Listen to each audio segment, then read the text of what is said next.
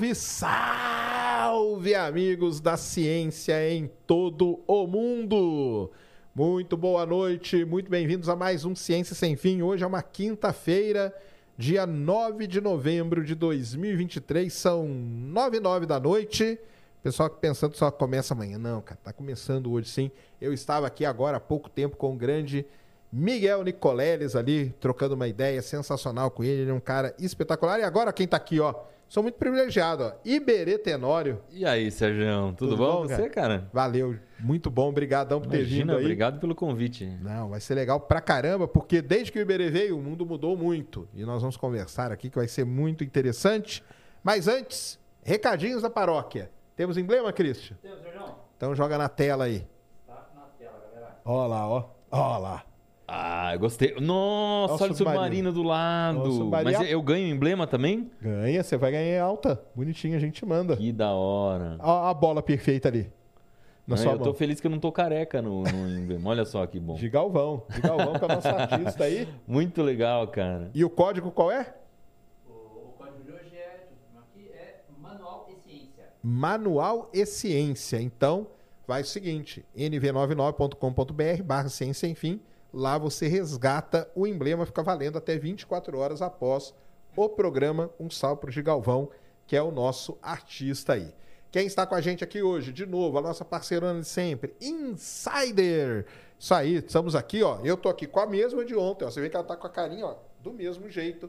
A, a minha é a Performance T-shirt, que é a tecnologia da NASA aqui, ó, com os triângulozinhos que ela tem aqui que ela regula todo aquele lance de temperatura que a Insider faz demais. O que está acontecendo na Insider é o seguinte: é a Black November deles. E essa semana aí que nós estamos falando é a semana das t-shirts. Então, vai de 6 até dia 12 do 11. Então, você vai lá na Insider, usa o cupom CIênciaBF, beleza? CIênciaBF, entra pelo link que vai estar tá aqui, você já vai entrar e vai ter desconto.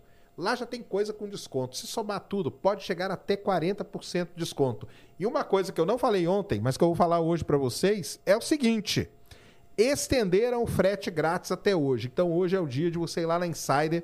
Se você não conhece, use, porque ela é muito boa. Iberê ganha aqui o presentinho ah, da Insider Store. Rapaz. Que é Sabe que eu tô legal. ficando viciado, né? É? É, porque eu, eu tenho acho que umas três pretas já. É. E eu não quero sair mais com outra camiseta porque é muito confortável. Aí eu tô ficando que nem a Mônica, que fica ah, repetindo as roupas, é assim porque é mesmo. muito bom, cara. Insider é muito bom, eu também uso direto as minhas. O pessoal até me encontra quando eu tô viajando, aí viajei para BH e tal. O pessoal fala: caramba, você usa Insider mesmo? Sim, eu uso. Tamo juntíssimo Insider. Valeu demais, um grande abraço. Passem lá agora. E hoje nós temos aí um novo parceiro. Aliás, estou muito feliz porque eu gosto muito deles. E o pessoal da Alura, galera. A Lura, para quem não conhece, é uma escola de programação muito boa, muito grande que nós temos aqui, tá? E é um pessoal muito legal. Eles têm vários podcasts que são sensacionais. Aliás, o pessoal do Hipster vai estar tá aqui também, daqui uma, acho que semana que vem, se não me engano. E eles são muito legais. O que está acontecendo com a Lura, cara? Está começando agora a semana da Imersão Dev. Imersão Dev, para você aprender HTML, CSS e JavaScript. JavaScript é uma das língua, linguagens mais usadas no planeta. Tá? Talvez ela perca um pouquinho para o Python, mas ela é uma das mais usadas no planeta. Então você vai lá, ó, inscrição, presta atenção, de 23 do 10 a 12 do 11. E as aulas, são cinco aulas que você vai ter do dia 13 ao 17 do 11, lá na Alura. Link vai estar aí na descrição, QR Code aí, tudo bonitinho, para você entrar. Você vai sair de lá com um projetinho feito do zero. Isso é muito bom para o seu portfólio. Então você já abre uma continha no LinkedIn, já coloca ali o seu, o seu projetinho e as empresas contratam por esse portfólio. E a novidade da Lura agora é que você vai ter o certificado também. Então vá lá, tem vários e vários. É a, é a última imersão dev do ano, tá? Então é a chance de você fazer essa imersão com os grandes programadores lá da Alura. Valeu, Alura, tamo junto, gosto demais. Ouço todos os podcasts deles, que a galera é sensacional. Lá tem podcast para quem é estagiário, para quem está começando, para programador, que é o Dev, que é o Dev, né, que eles chamam, e o Hipster, que é muito legal. E o Imersão Dev é de graça, hein? Isso, imersão dev de graça. É só você entrar lá e você vai aprender do zero. Você não precisa ter pré-requisito nenhum para fazer. Valeu demais. Além disso, botãozinho aqui do lado para você se tornar membro. Por que que você vai se tornar membro? Ciência no Teatro, quem era membro assistiu ao vivo. Olha aí que grande vantagem que você teve. Então, se torne membro aqui do canal e mande perguntas para o Iberê hoje, hein? Então é pelo nv99.com.br barra ciência sem fim, você manda áudio e vídeo, ou aqui pelo YouTube, eu estou vendo vocês aqui no chat. Então não escrevam. Ruído. A galera reclamou muito do ruído ontem, né, Christian? O negócio é o seguinte, galera. Aqui em cima, aqui, ó, fica o servidor de rede dos estúdios Flow, entendeu? E do jeito que ele está ali, ele gera um tsim bem baixinho ali. Se você está ouvindo pelo fone, você vai ouvir um apitinho bem lá no fundo. Então, não precisa ficar escrevendo um milhão de vezes no chat que tem ruído. A gente sabe que tem, a gente sabe de onde que vem e já estamos providenciando arrumar. Não é isso, Cris? Isso. Aí tá a galera que tá falando que tá baixo o som. É, pra mim tá ok. Tá baixo? Que é isso? Tá normal. Tá com F5 aí, dá uma atualizada no seu navegador. É isso aí. Muito bom. Então, dado todos os recados, e aí, Berê, tranquilo, cara? Tudo em riba, Sacani? Tudo. Tivemos lá, né, já com você, Vamos né? lá, Sacani foi lá na Trilha dos Gigantes, nosso podcast. Que legal, cara, queria até começar por aí. Como que foi essa, né? Você entrou no mundo dos podcasts, então, cara. é, a gente faz tempo que eu queria fazer esse podcast, Ah. entrevistando pessoas que eu admiro bastante, para elas contarem um pouquinho como é que elas, como é que era quando elas não eram tudo isso, sabe? Entendi. Quando ela, como elas começaram. Porque acontece uma coisa, muita gente escolhe profissão por causa do manual do mundo. Então, o que me deixa mais feliz na vida é encontro o cara de 25 anos, ele fala: "Meu, eu tô terminando a faculdade, eu escolhi a faculdade por causa de vocês, eu gostava de ciência por causa de vocês". Me deixa muito feliz. E aí, uma coisa que me preocupa bastante é que as pessoas que são mais tímidas, que são mais inseguras, elas acham que a galera que é fera hoje já era assim quando tinha 15 anos, entendeu? E não é não, cara. Não é não. Todo, cara, quase todo mundo que vai lá na hora que você pergunta, todo mundo bateu a cabeça pra caramba, Teve sabe? dúvida, é teve você mesmo contou que se decepcionou com a astronomia no meio do caminho, Isso sabe? mesmo. Pensou em em ir por um caminho, foi por outro por causa de um professor que te influenciou, sabe? Então é muito legal as pessoas contarem essa história. E é lógico que pra mim é um baita de, um- uma oportunidade de eu conhecer um monte de gente que eu queria conhecer, que eu sonhava conhecer e não conheci. Por exemplo, eu sou muito fã do Amir Klink.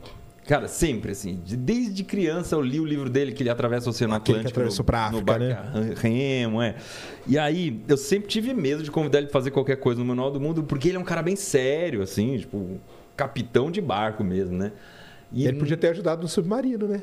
é, então. A gente, a gente colocou o submarino na água na marina dele lá em Paraty e eu não falei nada. E eu, é, eu até tenho o telefone da esposa dele e tal. Mas aí eu falei, nem não vou falar nada. E aí dessa vez eu tomei coragem e convidei. E cara, foi muito legal quando ele foi lá, porque sei lá, de algum jeito a gente se reconheceu sendo da mesma turma, entendeu? Entendi, ele, claro. ele gosta de construir barco e tal. E aí ele foi, na hora que ele entrou no estúdio, viu minha coleção de bolas perfeitas. Aí ele falou: pô, lá no escritório eu tenho uma coleção de esferas também de vários materiais. Eu falei: pô, peraí, essa coincidência tá demais. E eu falei: olha essa bola aqui que é. É, uma, é um nó de marinheiro que a gente fez uma bola inteira com ela. Aí ele mostrou no cinto dele, tinha a mesma bola feita com o mesmo nó. Eu falei, pô, tá, essa identificação olha tá bacana. só, e foi cara. muito legal, cara. Então o podcast foi essa oportunidade da gente poder é, mostrar como as pessoas começaram, que ninguém começa assim de cima, né? É, todo mundo tem suas- seus, seus perrengues. E vão ser 12 episódios, a gente tá, já deve estar no quinto ou sexto que a gente publicou. E, e aí o seu vai estar lá também, Legal, entrou ano que vem. Maneiro. E tá sendo muito bacana, cara. Entrevistamos a Ana Paula Padrão, Rita Lobo, Daniel Rezende, que é o, o diretor lá do Turma da Mônica, Sim. Amir Klink. Acho que o próximo é com o Lucas Vinícius, Inutil, o Lucas Inutilismo. Sensacional. Ele Cara, veio aqui, cara. ele é meu, e, sensacional, pô, cara. Aquele, aquele clipe de final do ano Não, dele aquilo lá é ele contou aqui, absurdo, ele deve ter contado pra você É, também. Muito legal. E tá em produ- ele postou hoje que tá em produção desse ano.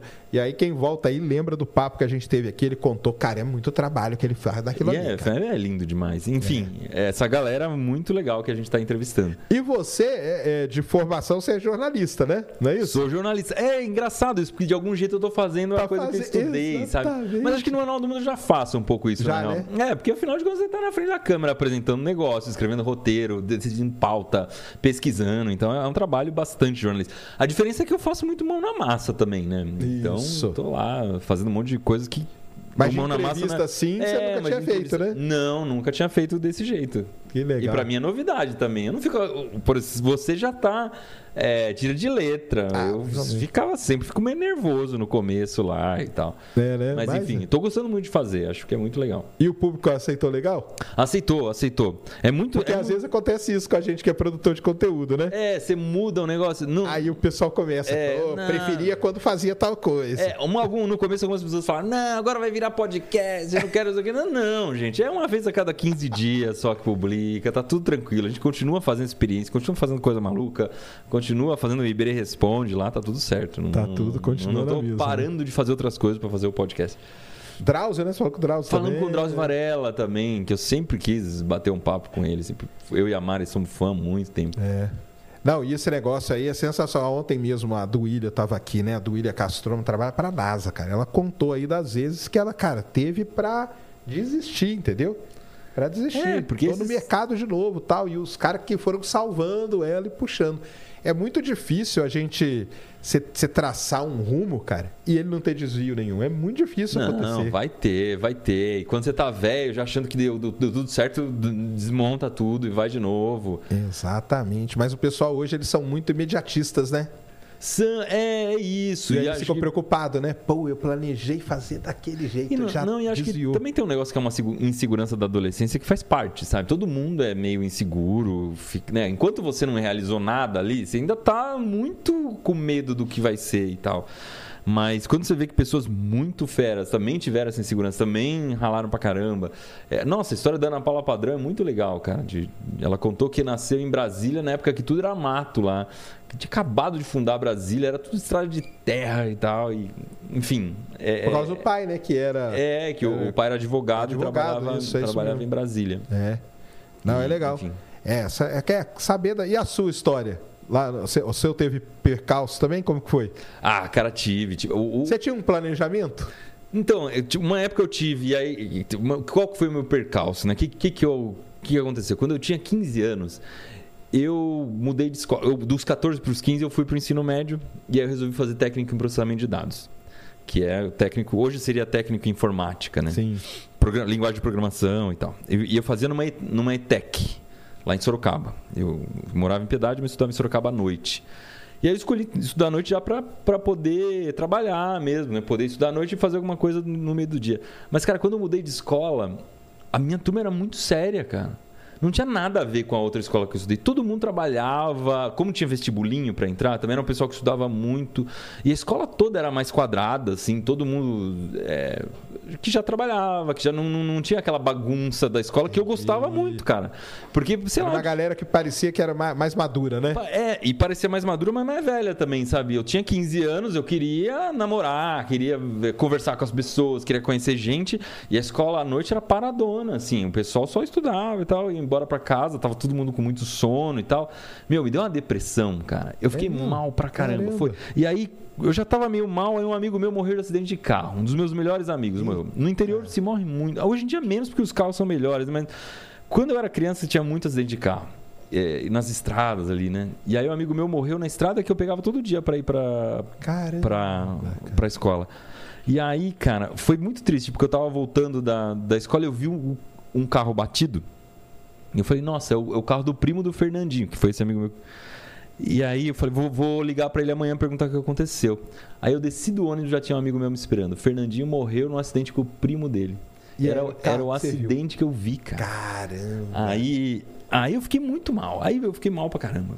E, e muito sem saber o que fazer. Também minha família tava com dificuldade financeira nessa época.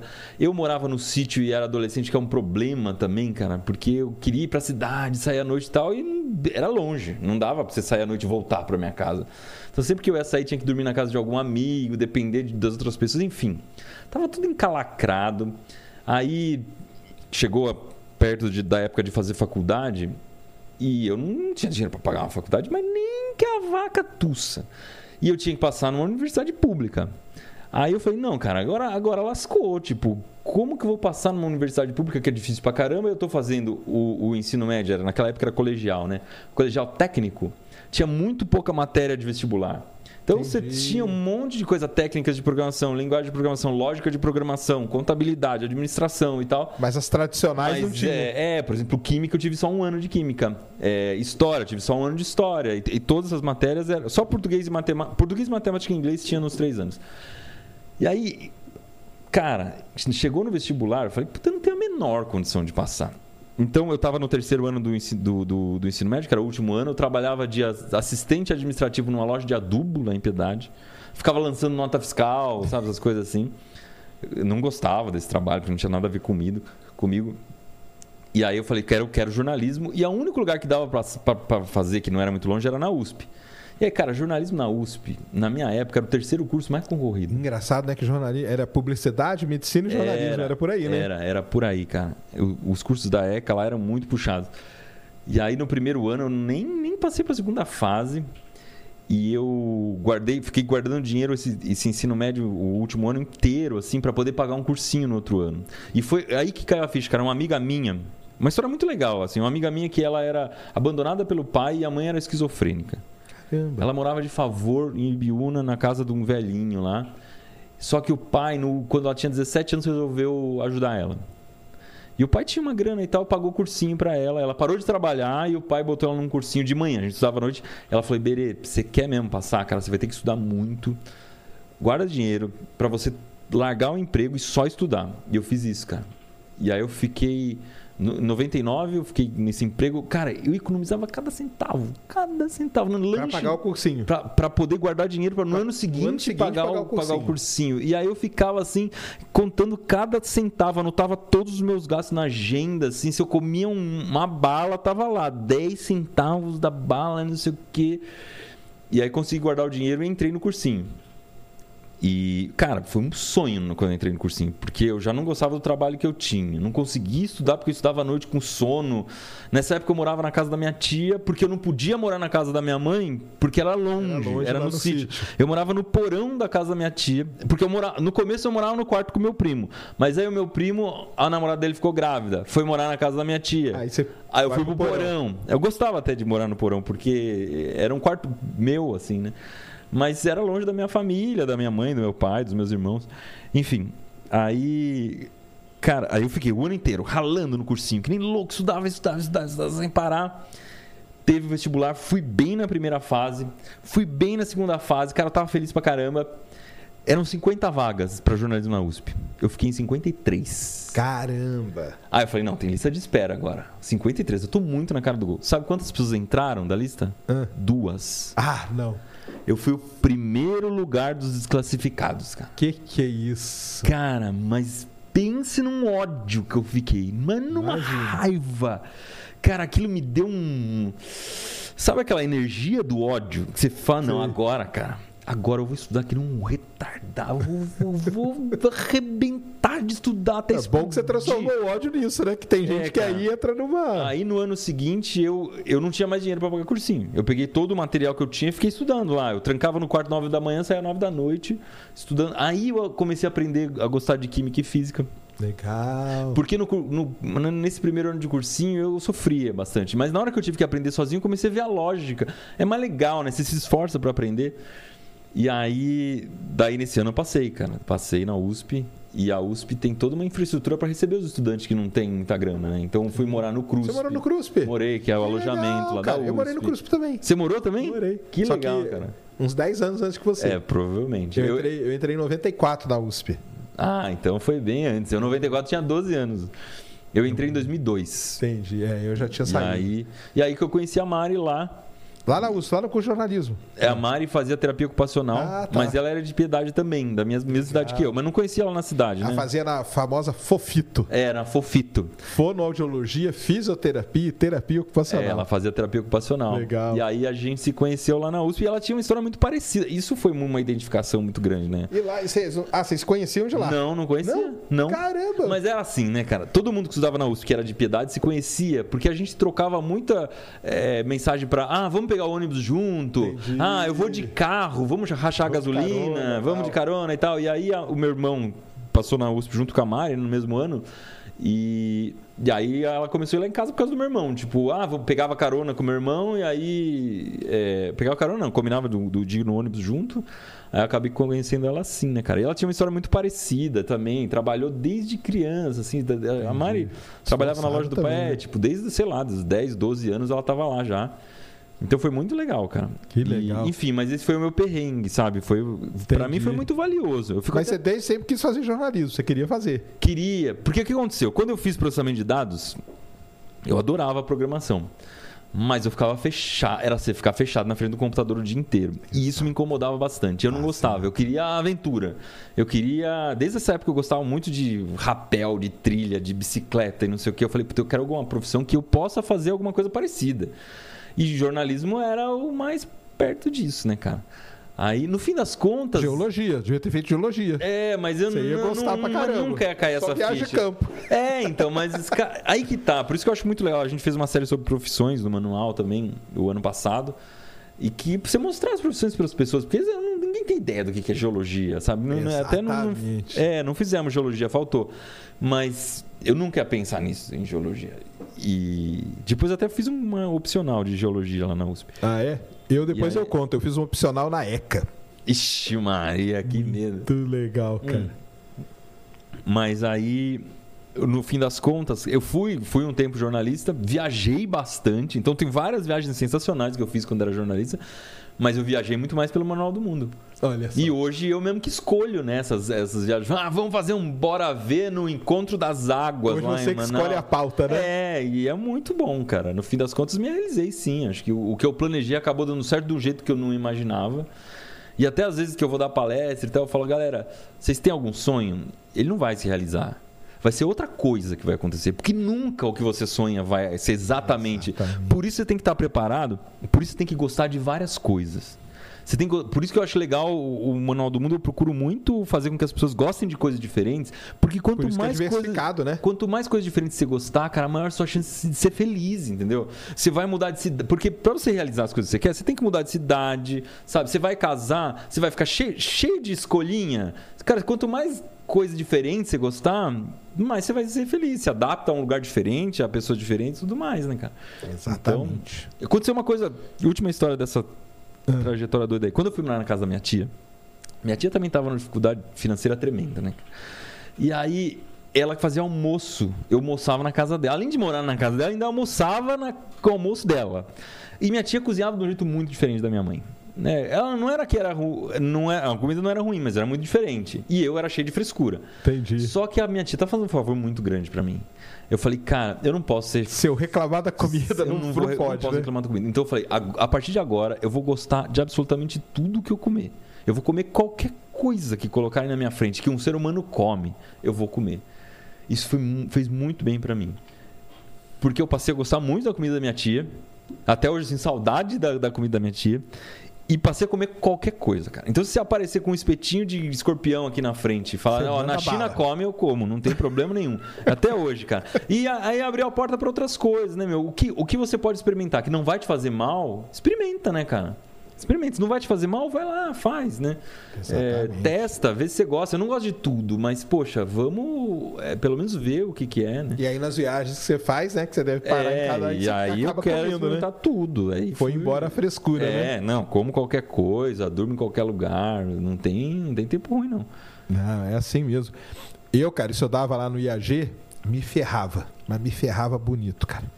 Só geologia estrutural eu fiz cinco vezes. Dois professores morreram Nossa. enquanto eu fazia geologia estrutural. Materinha chata pra caramba. Me ferrando, cara. Tirei zero pra caramba e tal, e não sei o quê. Maté é, tinha que fazer disciplina opcional. Cara, eu vou fazer na ECA.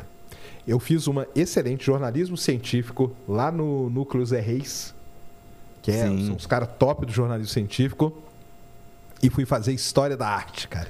Eu fiz história da arte. História da Arte. Fiz história da arte, Cara, essa matéria. A, a professora mostrava as coisas. Era só via, a viagem, as viagens Era dela, o- cara. Talvez seja a mesma coisa? Era uns PowerPoint que ficava mostrando, não, essa, essa coluna grega é de tal estilo É e tal, aí. é de tal escola. Exatamente isso. O mais legal foi a avaliação, cara. Que que que era? Autoavaliação. Não sei se no seu foi. eu não lembro. No meu, eu lembro perfeitamente. Chegou no dia da prova final, lá não era prova. Autoavaliação, pessoal. Eu falei, nossa senhora. Aí começou. Fulano, 7,5 por conta disso, disso, disso. O outro, 8. Eu falei assim, caramba, cara, vocês são malucos. 9, o outro 7, 8. Mas tal. é louco isso, porque na autoavaliação, e se é na frente de todo mundo, se você falar 10, você tem Então. que merecer esse 10, né, cara? Aí, chegou a minha vez, né? E aí? 10. Mandei o 10, cara. Aí a professora, todo mundo virou a cara assim, olhou pra mim. 10? Como assim 10? Eu falei, professora, vamos lá, eu vou explicar uma situação aqui. Eu vim lá do IAG, estudo geofísica, eu tô lá na física, meu boletim é zero para todo lado, é um, é dois, é, reprovei cinco vezes uma matéria. Na química, a primeira prova, eu, a nota mais alta da turma foi 0,6. Então, assim, é, o único jeito de eu ter uma nota boa é aqui. Então eu vou me dar 10. Ah, a professora olhou para mim. Muito bons argumentos. Tá aqui, seu 10. Falei, E ficou com 10. com- Fiquei com 10 em História da Arte, cara. Olha aí, ó. que doido. Tá vendo? Tenho 10 em História da Arte. Ninguém pode falar na ECA ainda, que é uma das melhores escolas de arte do, do Brasil. Quiçá do mundo. Mas e tô eu, lá. eu acho muito legal a história da arte. E jornalismo científico, cara, foi muito legal que nós lemos o Mundo Assombrado pelos Demônios. Sim. O professor Clássico gente ler.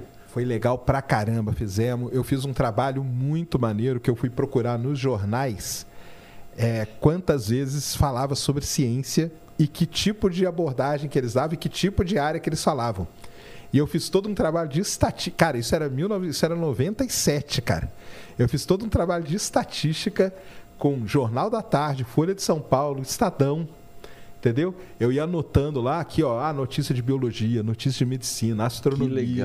Tal, fiz uma tabela. O cara, quando ele viu, eu fiz um gráfico, cara. O cara do na hora que o cara viu o gráfico, ele falou: caramba, o que, que é isso? Tal. Esse professor é muito legal, o cara é muito bom nessas matérias aí. E quem diria que depois de muito tempo eu ia usar o jornalismo científico? Sim, se modo, né? acabar, acabar com- trabalhando com isso, né? Isso é que é legal, né, cara? Que às vezes você nem sabe por que, que você está fazendo Mas eu acho que é muito importante você aprender. Por isso que eu acho, eu, eu repito, cara, É. é. muito legal você aprender qualquer coisa, ter interesse por tudo, né? Porque uma coisa que eu acho muito ruim, Sérgio, é, é a galera criar um bloqueio, tipo, ter orgulho de falar que não gosta de química, por exemplo. Porque Ah. quando você é adolescente, você precisa se criar identificação, né? Você precisa dizer quem você é. E o jeito de dizer quem você é, você pode falar de uma coisa que você gosta, mas também pode falar de uma coisa que você não gosta. Sim. E muita gente opta por falar que odeia matemática, que odeia química, que odeia física. Só que uma vez que você falou isso, você não vai voltar atrás depois. Porque é que nem você, meu, você fala que torce pro Corinthians, daí um ano seguinte você torce pro Palmeiras, não pode. Então, se você fala que não gosta de, de física, depois falar que gosta, você- o seu grupo vai achar que você é um traidor. Então você não pode falar isso, cara. E, e é muito ruim quando você fala isso, porque daí você se condenou Sim. a não gostar nunca mais de química, cara, que é legal pra caramba. Exatamente. Sabe? Então, que, onde se viu? É, é muito. Então, se, vo- se você for adolescente, estiver ouvindo a gente, mas não fala que não gosta de alguma coisa, cara. Deixa quieto. O que você não gosta, fala do que você gosta só. É que é isso muito aí. mais positivo, muito mais legal. E você deixa as portas abertas pro futuro. Não gosto hoje. Aí no ano seguinte você é um professor legal que te ensina alguma coisa bacana. Eu acho que o professor É. é muito importante nesse, nesse momento. cara. Ah, é o cara que vai despertar a sua paixão. É o cara, né? É o cara. Muita gente que vem aqui, e que eu já trouxe a galera da química aqui, da física e tudo, sempre tem aquele professor Sim. que num determinado momento ele dá aquele tique na pessoa, né, cara? É. E aí a pessoa vai. Até tava com o Nicoleles agora, ele, ele falando que ele foi entrar numa palestra na China, ele tava lá parado, ele lembrou da professora de ciência dele na quarta série, cara. Falou, caramba, aquela Então. minha professora. Você tem algum professor assim que Tenho, marcou? tenho. Professor Álvaro, na sexta série, quinta e sexta série de aula de história pra mim. Ah, é? E foi muito especial. Eu, eu tive uma galera boa de professor. Um professor de inglês também que eu gostava muito, que me despertou a vontade de aprender inglês. É, o Clayton, se estiver ouvindo aí, um abraço pra vocês. Álvaro Clayton, tinha a Marlene de português, enfim. E esse que é engraçado, cara. Eu, eu acho que o professor, quando ele é. Ele é. Não vou falar bom, cara, porque bom, tem muito professor bom que não é o que eu vou falar. É. Que ele é empático, sabe? O professor gosta do aluno. Sim. Quando ele gosta do aluno, ele quer ver o aluno bem, ele desperta um interesse não só pela matéria dele, entendeu? Você começa a gostar de estudar. E é muito legal isso. Quando você fala, por exemplo, para mim, pô, tudo, a melhor nota foi meio na classe inteira, eu falo, pô, é. tá muito errado. Muito errado. Então, porque não tá conseguindo ensinar, né, cara? Se todo mundo, ninguém aprendeu nada, não é possível que uma classe inteira não tenha um que não tenha aprendido a matéria. Sabe, alguma coisa tá muito errada. Eu Mas isso que... é um problema geracional, cara. Isso eu te falo. Isso eu te. Cara, sim, te falo. Eu tenho milhares de exemplos, cara. Eu fiz uma matéria na Poli chamada Resmate, Resistência dos Materiais. Resistência dos Materiais é sempre. Que é uma matéria cabeludíssima que o professor na USP não podia entrar polícia. Só podia por conta desse professor. O dia que ele entregava a nota, porque assim, para mim ela não era pré-requisito tão grande, mas o pessoal da Poli ela segurava anos da galera. E esse cara era um carrasco, cara. Ele entregava a nota escoltado pela polícia, cara o professor Nossa. de resmate, cara.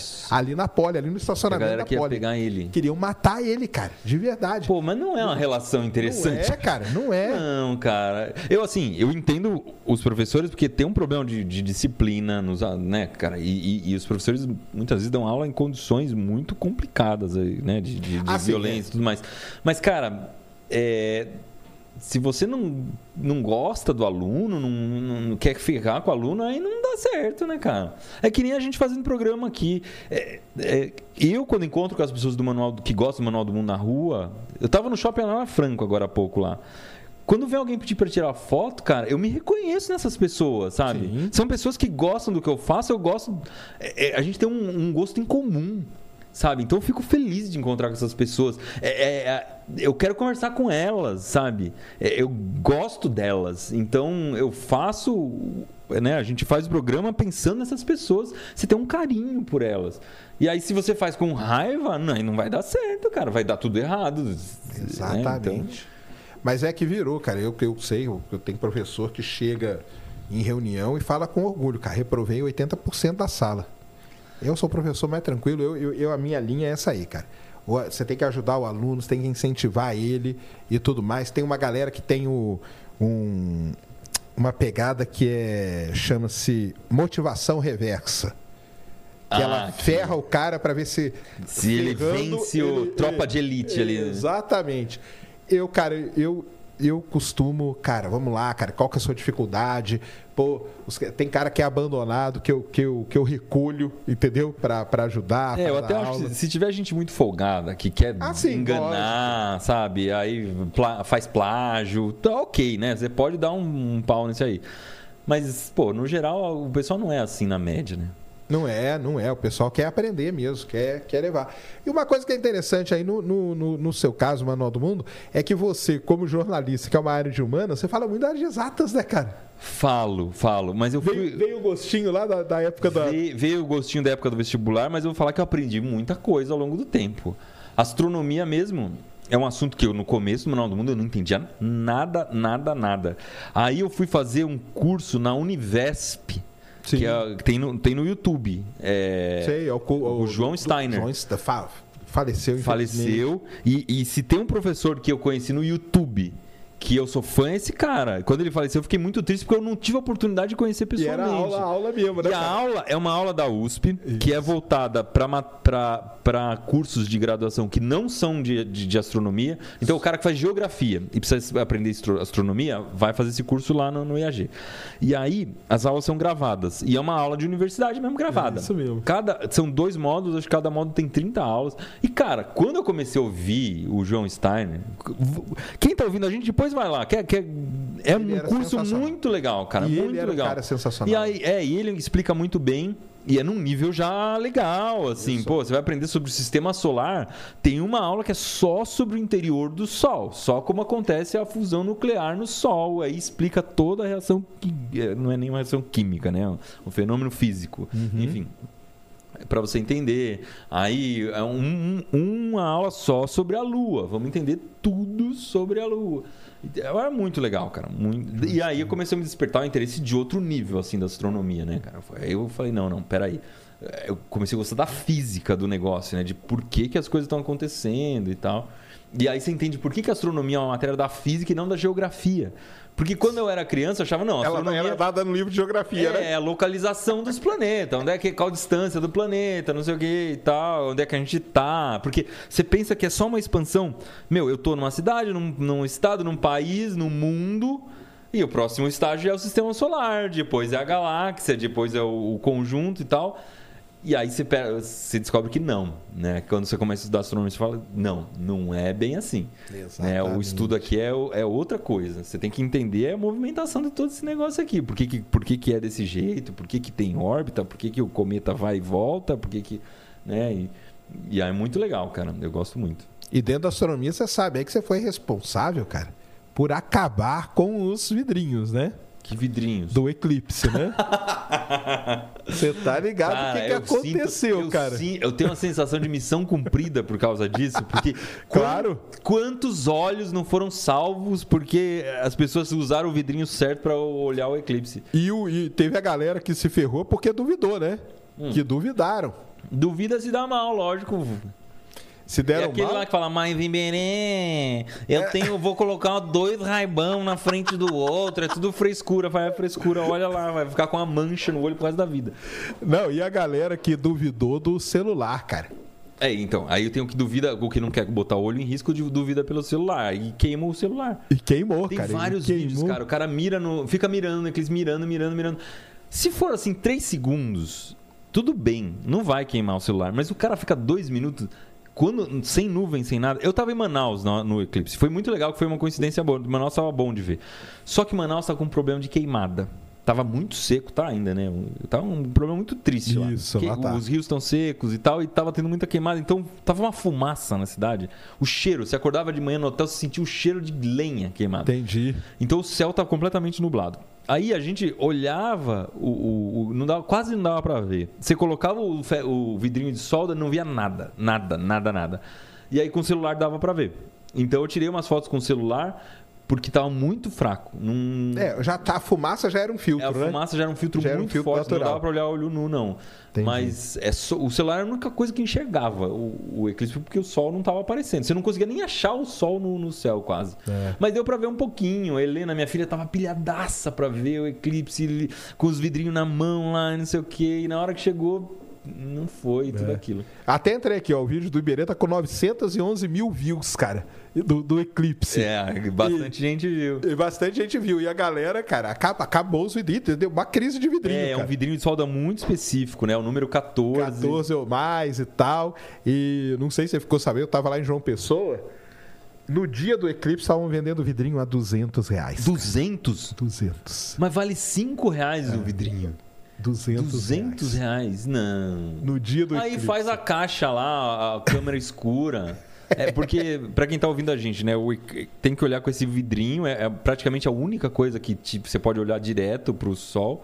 Né, com esse vidrinho, mas dá pra você fazer uma câmera escura que é uma, simplesmente uma caixa fechada com um furo do Um lado. furinho. Acabou. E aí a, a, a- a imagem do sol é projetada no fundo. Para ficar uma imagem grande, você tem que ter uma caixa grande, né? Quanto maior for a caixa, ma- mai- maior vai ser a projeção da imagem, né? Mas dá para quebrar um galho bom ali. Tá. Dá. Eu fiz com o pessoal ao vivo a experiência de você fazer aqui, ó. Eu punho a mão aqui. E aí a sombra que é projetada é a fase do Sim, eclipse, você fecha né? a mão, forma um buraquinho. Buraquinho. Outra coisa muito legal é você. Você pega uma, uma panela daquela de, de escorrer macarrão, tem um monte de furo. Sim, aquela lá e ela linda projeta a. As fases do É, eclipse. projeta o eclipse na sombra. É muito bonito. Isso é demais. Mas o vidrinho chegou, cara, a custar 200 reais no dia lá. O pessoal veio falar comigo. Nossa, que maluquice. O vidrinho tá custando 200 reais, cara. Pô, eu, eu preciso falar um negócio que senão a Mari vai me matar. Vai lá. A gente tá. Um jabá do Manual do Mundo. hein? Bora. A gente vai lançar o grande livro de Química. Ó, que maneiro. Sábado que vem começa o lançamento. Não esse sábado, agora o próximo. Ah. É o seguinte, o Manual do Mundo tem uma coleção de grandes livros. Sim. Né? É, é uma coleção é, internacional e a gente trouxe para o Brasil. E como é que é esse negócio de trazer para o Brasil? Né? A gente tem que, além de traduzir, a gente tem que fazer uma adaptação para o Brasil. Porque tem coisa que eles Porque ensinam. tem coisa que ensina lá. hum, tem coisa que falta, na verdade. Tudo que, que tem no livro a gente não quer tirar nada, mas a gente quer pôr coisa a mais. Coisas daqui, né? Né? Então, por exemplo, o livro de matemática, todos os exemplos de medidas, estava tudo em pé, em polegada, usando coisas que não é da nossa cultura. Tipo, ah, medida da Estátua da Liberdade. Não, é Cristo Redentor, não é Estátua da Liberdade, não. Então, adaptamos tudo. Nesse de Química, não tinha distribuição eletrônica, por exemplo. Caramba! É, eles não aprendem isso lá. Então a gente botou aqui. Ah. Química orgânica tinha muito pouco, a gente colocou bastante coisa. Porque lá fora esse livro é para uma determinada faixa é, ele, ele é um livro que vai mais. A gente tem então, tem o grande livro de ciências, o grande livro de história, o grande livro de matemática. Esses três são para Fundamental 2, começo do médio. Beleza. Esse agora de Química, ele é final do Fundamental médio inteiro. Certo. Então ele pega todo o Enem inteirinho. Eu fiquei muito feliz de, de revisar o livro. Eu já tinha lido em inglês, depois tem que revisar em português, né? Meu trabalho tá ali de, de, ficar de olho, está dando tudo certo e tal. Depois que já foi feita a adaptação. E, e eu fiquei muito feliz que eu lembrava de quase tudo. Olha aí. Tinha muita coisa que eu olhava assim e falava, ah, tá, é isso aí mesmo. É aquele ano que você ficou trancado lá no porão é, estudando. Cara, é, eu achei muito legal. E aí eu lendo, eu falei, putz, não é tão difícil, é muito É que é muita coisa. Certo. Né? Então, quando você começa química orgânica, né, alcanos, alcenos, não sei o que. Nossa, isso é coisa é, pra caramba. E é muita coisa, mas na hora que você entende a lógica, é muito legal também. Então, poxa, fiquei muito feliz. E agora a gente vai, então agora a gente vai lançar é o quarto da coleção já, Legal. grande livro de química, e eu e a Mari vamos fazer um tour de lançamento. Que maneiro. Então, começa onde? É, deixa eu pegar as datas Pega aqui para eu não, não não fazer besteira. Pera aí, deixa eu pegar. Eu fiz um carimbo muito legal. Para cada cidade que a gente vai, vai ter um carimbo exclusivo da cidade. Tipo. Tipo. Ah, tipo emblema. Tipo emblema. Tipo emblema. Que eu desenhei o carimbo com o símbolo de cada cidade. Caramba! E o carimbo ficou muito bonito. Quer ver? Vou mostrar aqui o carimbo para você. Então começa o primeiro, primeiro lançamento 18 de novembro em Curitiba, oh. 19 em Porto Alegre. Depois vai ter em dezembro em São Paulo, Florianópolis, Fortaleza e Natal. Olha aí. E olha os meus carimbos aqui que eu desenhei. Olha que Cada legal, um com símbolo. Então, cara. Então, São Paulo tem o MASP, Curitiba Isso. tem o Jardim Botânico, Porto Alegre tem o Laçador, Fortaleza tem o, o Teatro José de Alencar, cada um com seu o símbolo, símbolo ali. cidade ali. É, e, e, e, o estilinho bem de carimbo mesmo. Hoje eu instalei naquele carimbo de bater, assim, que faz clac. Ficou muito bonito. Eu tô, tô muito feliz. Do, e aí, você vai, vai carimbar os livros, então? É, a gente vai carimbar os livros, porque o que, que a gente percebeu? No lançamento, se você ficar assinando com a mão, acontece dois problemas. Primeiro, que no segundo lançamento seu braço já não funciona mais. Segundo, que as pessoas querem tirar foto e conversar com você. Então vamos priorizar isso. Tá. Eu carimbo o livro. Tem uma assinatura minha da marca com carimbo também, que é de verdade a assinatura. Eu fiz o, eu fiz o carimbo no laser do Manual do Mundo. Então é feito com carinho. E aí, enquanto tá carimbando, a gente vai tirar foto, conversar e tal. Sobra mais tempo e dá para atender mais gente da fila também. Porque tem gente que fica na, não consegue pegar senha, mesmo assim entra na fila. Vai conseguir só falar com a gente quatro horas depois, sabe? Eu acho não. Vamos tentar fazer um negócio mais dinâmico, Agilizar mais legal. É, eu acho que vai ser bem mais legal por causa disso. O pessoal tá perguntando aonde que vai ser em Curitiba. Curitiba vai ser na Livrarias Curitiba. É, Deixa eu ver. Agora eu vou ter que pegar no Instagram aqui os, os folderzinhos. É, você tem que entrar no Instagram do Manual do Mundo que tem tudo lá. Ó. Curitiba, livraria, Livrarias Park Shopping Birigui. Lá no Park Shop, Shop Birigui. Birigui. É, a gente já fez. É, Livrarias Curitiba. A gente já fez lançamento lá. É muito legal. Curitiba é a cidade que mais vai gente. É mesmo? No, no lançamento. Mais do que aqui em São Paulo? Mais do que em São Paulo. Três anos seguidos. Três lançamentos seguidos que a gente fez. Tá começando foi pra Curitiba. E é, por isso a gente começou por lá agora. E a gente tenta fazer um rodízio de cidade também, né? Tipo, acabamos de ir na Bienal do, do livro no Rio de Janeiro. Uhum. Então, na hora de escolher as seis cidades, falamos, poxa, acabamos de passar no Rio de Janeiro. Vamos dar uma atenção pro pessoal de outros. No ano, agora há pouco a gente fez Manaus e Belém também no último livro. Então, dá um, ficar, dá um tempinho, um tempinho é, vamos para né? Fortaleza que a gente nunca foi e tal. E BH assim, você vai? O pessoal tá perguntando. BH nessa primeira rodada não, mas a gente vai no ano que vem. Tá. Porque no ano que vem tem, a gente tá vai numa continuar. toada legal. É, no ano que vem a gente lança uma, uma enciclopédia da Britânica. É, que vai ser Enciclopédia Britânica para Curiosos. São dois volumes. E, é muito legal, que é uma enciclopédia de infográficos, assim. É tudo com infográfico, né? Que é aquele desenho cheio de informações. Então é muito, muito bonita. E, e aí a gente já está traduzindo. Agora para lançar no começo do ano que vem. E aí a gente faz mais um tour. Então, tranquilo. Ano que vem a gente está planejando fazer pelo menos uns três tours desses de seis cidades. Então é 18 cidades. É, vamos que dar uma maneiro. rodada no Brasil. Tá muito legal. E o livro do Submarino? Que da outra vez você veio aqui, falou dele. cara, esse livro do Submarino não saiu não. A gente enrolou, enrolou. No fim, vai acontecer um negócio legal. O Submarino, quando a gente botou na água, entrou um pouquinho de água e tal, que entra normal. Só que na hora de guardar o submarino, essa água tava dentro da madeira. E aí começou a mofar. Mas mofar. E mofar de um jeito, cara, que não tinha solução. A gente botou é, água, a, água de cloro lá, eu tô ficando velho, tá, tá fogo, sacaninha. A memória tá começando a me trair de um jeito, água sanitária. De vários jeitos para gerar cloro lá dentro. Tentamos fungicida e tal, não deu jeito. falei, vou cortar esse submarino. E aí a gente cortou o submarino no meio para ficar tipo um Eu vi lá, um infográfico do submarino. E a gente não cortou exatamente no meio, um pouco para frente, de um jeito que dá para entrar nele ainda e sentar nele. Que esse que é legal. E a gente vai levar em São Paulo agora, um lançamento que vai acontecer em São Paulo, que vai ser aqui na livraria da Vila lá da Frade Coutinho. A gente vai levar o submarino lá. Nesse, pessoas... nesse do livro aí. Nesse lançamento do ah, livro, tá. é, agora. Então vai ser dia 9 de dezembro. Deixa eu só confirmar aqui para não falar besteira, porque depois a Mari me mata. Coitada da Mari, jogo tudo nas costas dela, né? Mas é 9 de dezembro, Livraria da Vila aqui em São Paulo. A Livraria vou levar da só... Vila original, ali na é, Fradique. Eu vou levar pessoal. só em São Paulo porque é muito grande. Não dá para levar para Fortaleza, porque, certo. enfim, precisaria de uma carreta para levar o negócio. Mas a gente já foi lá ver o espaço, tudo vai ser bem legal. Vai caber ele lá. Vai. Legal. Mas a gente tá com outro projeto grande agora, que é o seguinte. A gente tem dois Guinness, né? Um de maior canal de ciência e tecnologia. Isso. E o outro daquela maior. Da espuma. Da espuma, espuma gigante lá da Pazenda né? de Elefante. É. Isso. Que você que... fez no estádio de futebol, foi bonito foi, pra caramba. Foi. 273 lá, né? metros cúbicos de, de espuma. O anterior era quanto?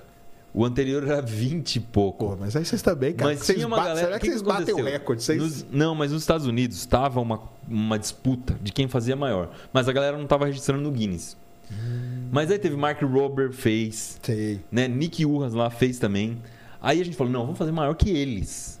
E aí a gente fez uma bizarramente maior, pra, tipo o dobro do Mark Rober. Pra, pra bater ter, esses caras. É, pra não bater ter, e passar. Não, não ter, é, não ter conversa. Depois o Mark Rober deu uns meses ele fez uma maior ainda. Mas a gente ficou com o recorde lá, com a plaquinha do Guinness, porque naquele momento que a gente fez era a maior de todas. E o processo como que é? Você avisa para o Guinness? É, aí a gente é? conversa com eles. É, você pode ou fazer o recorde e depois tentar registrar, né? Você tem que documentar tudo certinho para eles poderem avaliar. É, ou você consegue chamar eles para avaliar na hora. Eles ficam tipo como um juiz ali é, dentro. Tipo como um tá juiz, fazendo. e aí, enfim, aí, é aí tem que ter uma parceria com eles e tal.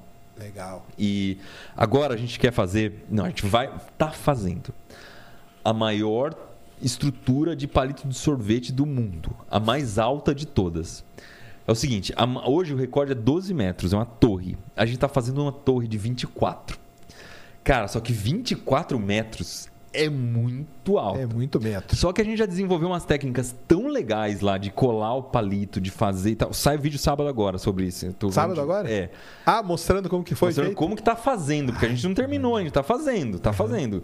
A gente já tem, já tá chegando perto dos 24, só que a torre tá ficando cada vez mais larga, porque você tem que ir aumentando a base dela conforme ela vai subindo. E, cara, é palito que não acaba mais. A gente comprou 30 mil palitos. Caramba! 30 mil palitinhos.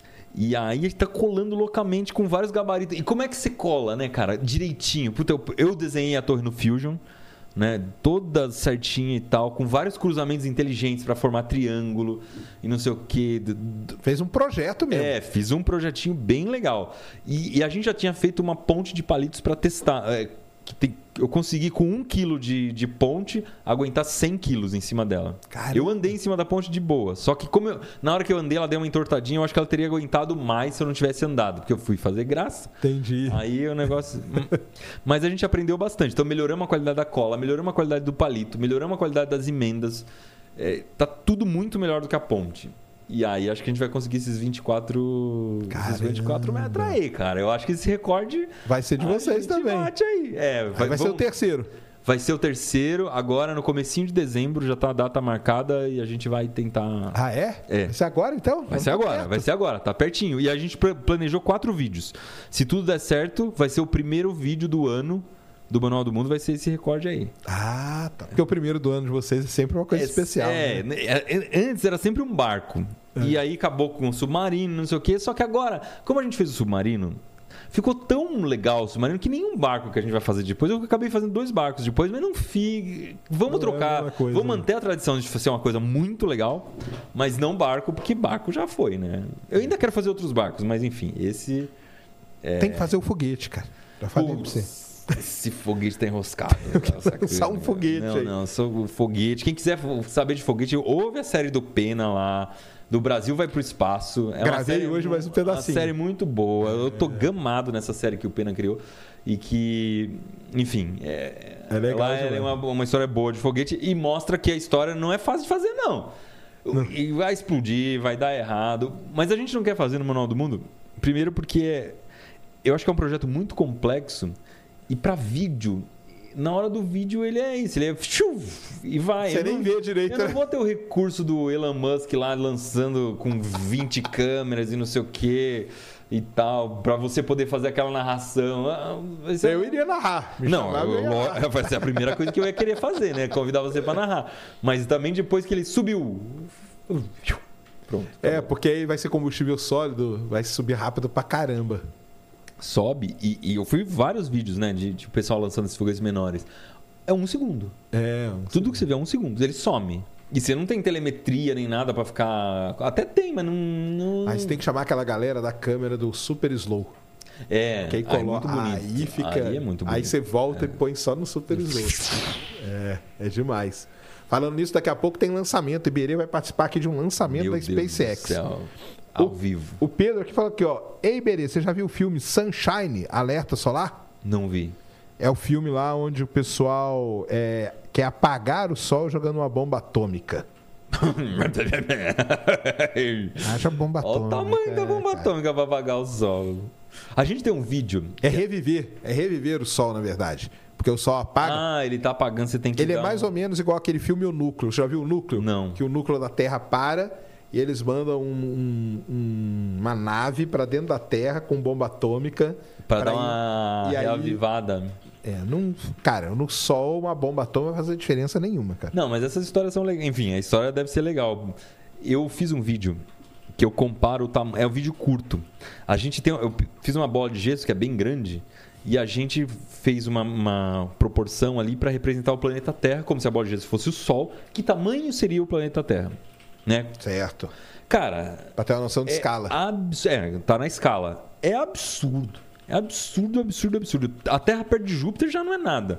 Agora, perto do Sol, essa bola é bem maior que uma bola de futebol. O tamanho da Terra dá uma bolinha de caca de nariz, assim, cara. E aí você fala, o que que é uma bomba atômica? Vai fazer, né? Se, pro próprio planeta Terra, ela já não faz quase nada, né? Porque em, em termos globais, pro ser humano, claro, pra natureza faz um estrago muito grande, mas em termos globais. Ah, não- sim. Vai mexer com o planeta, nada, não mexe. não. Cara, qual que é a pira desse negócio da bola perfeita? Da onde que veio isso? Cara, foi uma vez que o Atila chegou pra mim, falou, o Atila, Atila mesmo, falou, cara, no Japão tá bombando um negócio que é uma bola de- perfeita de alumínio. A galera vai amassando alumínio até formar uma esfera. Ah, E eu gosto muito desses desafios de engenharia, assim, cara. De, de- é, desafio. Vamos fazer submarino, vamos fazer torre gigante, vamos fazer coisa que desafia a gente. Certo. Né? Você quer superar os seus limites. Eu falei, não, vamos tentar fazer essa bola. Aí é, você vai amassando a bola e dando porrada nela. E, e eu acho muito legal ensinar É algo. tipo, sem usar nada, nenhum equipamento específico. Não, pra, assim. pra bola de alumínio não, mas depois no Manual do Mundo você sabe que a gente vai evoluindo, Certo. né? Enfim.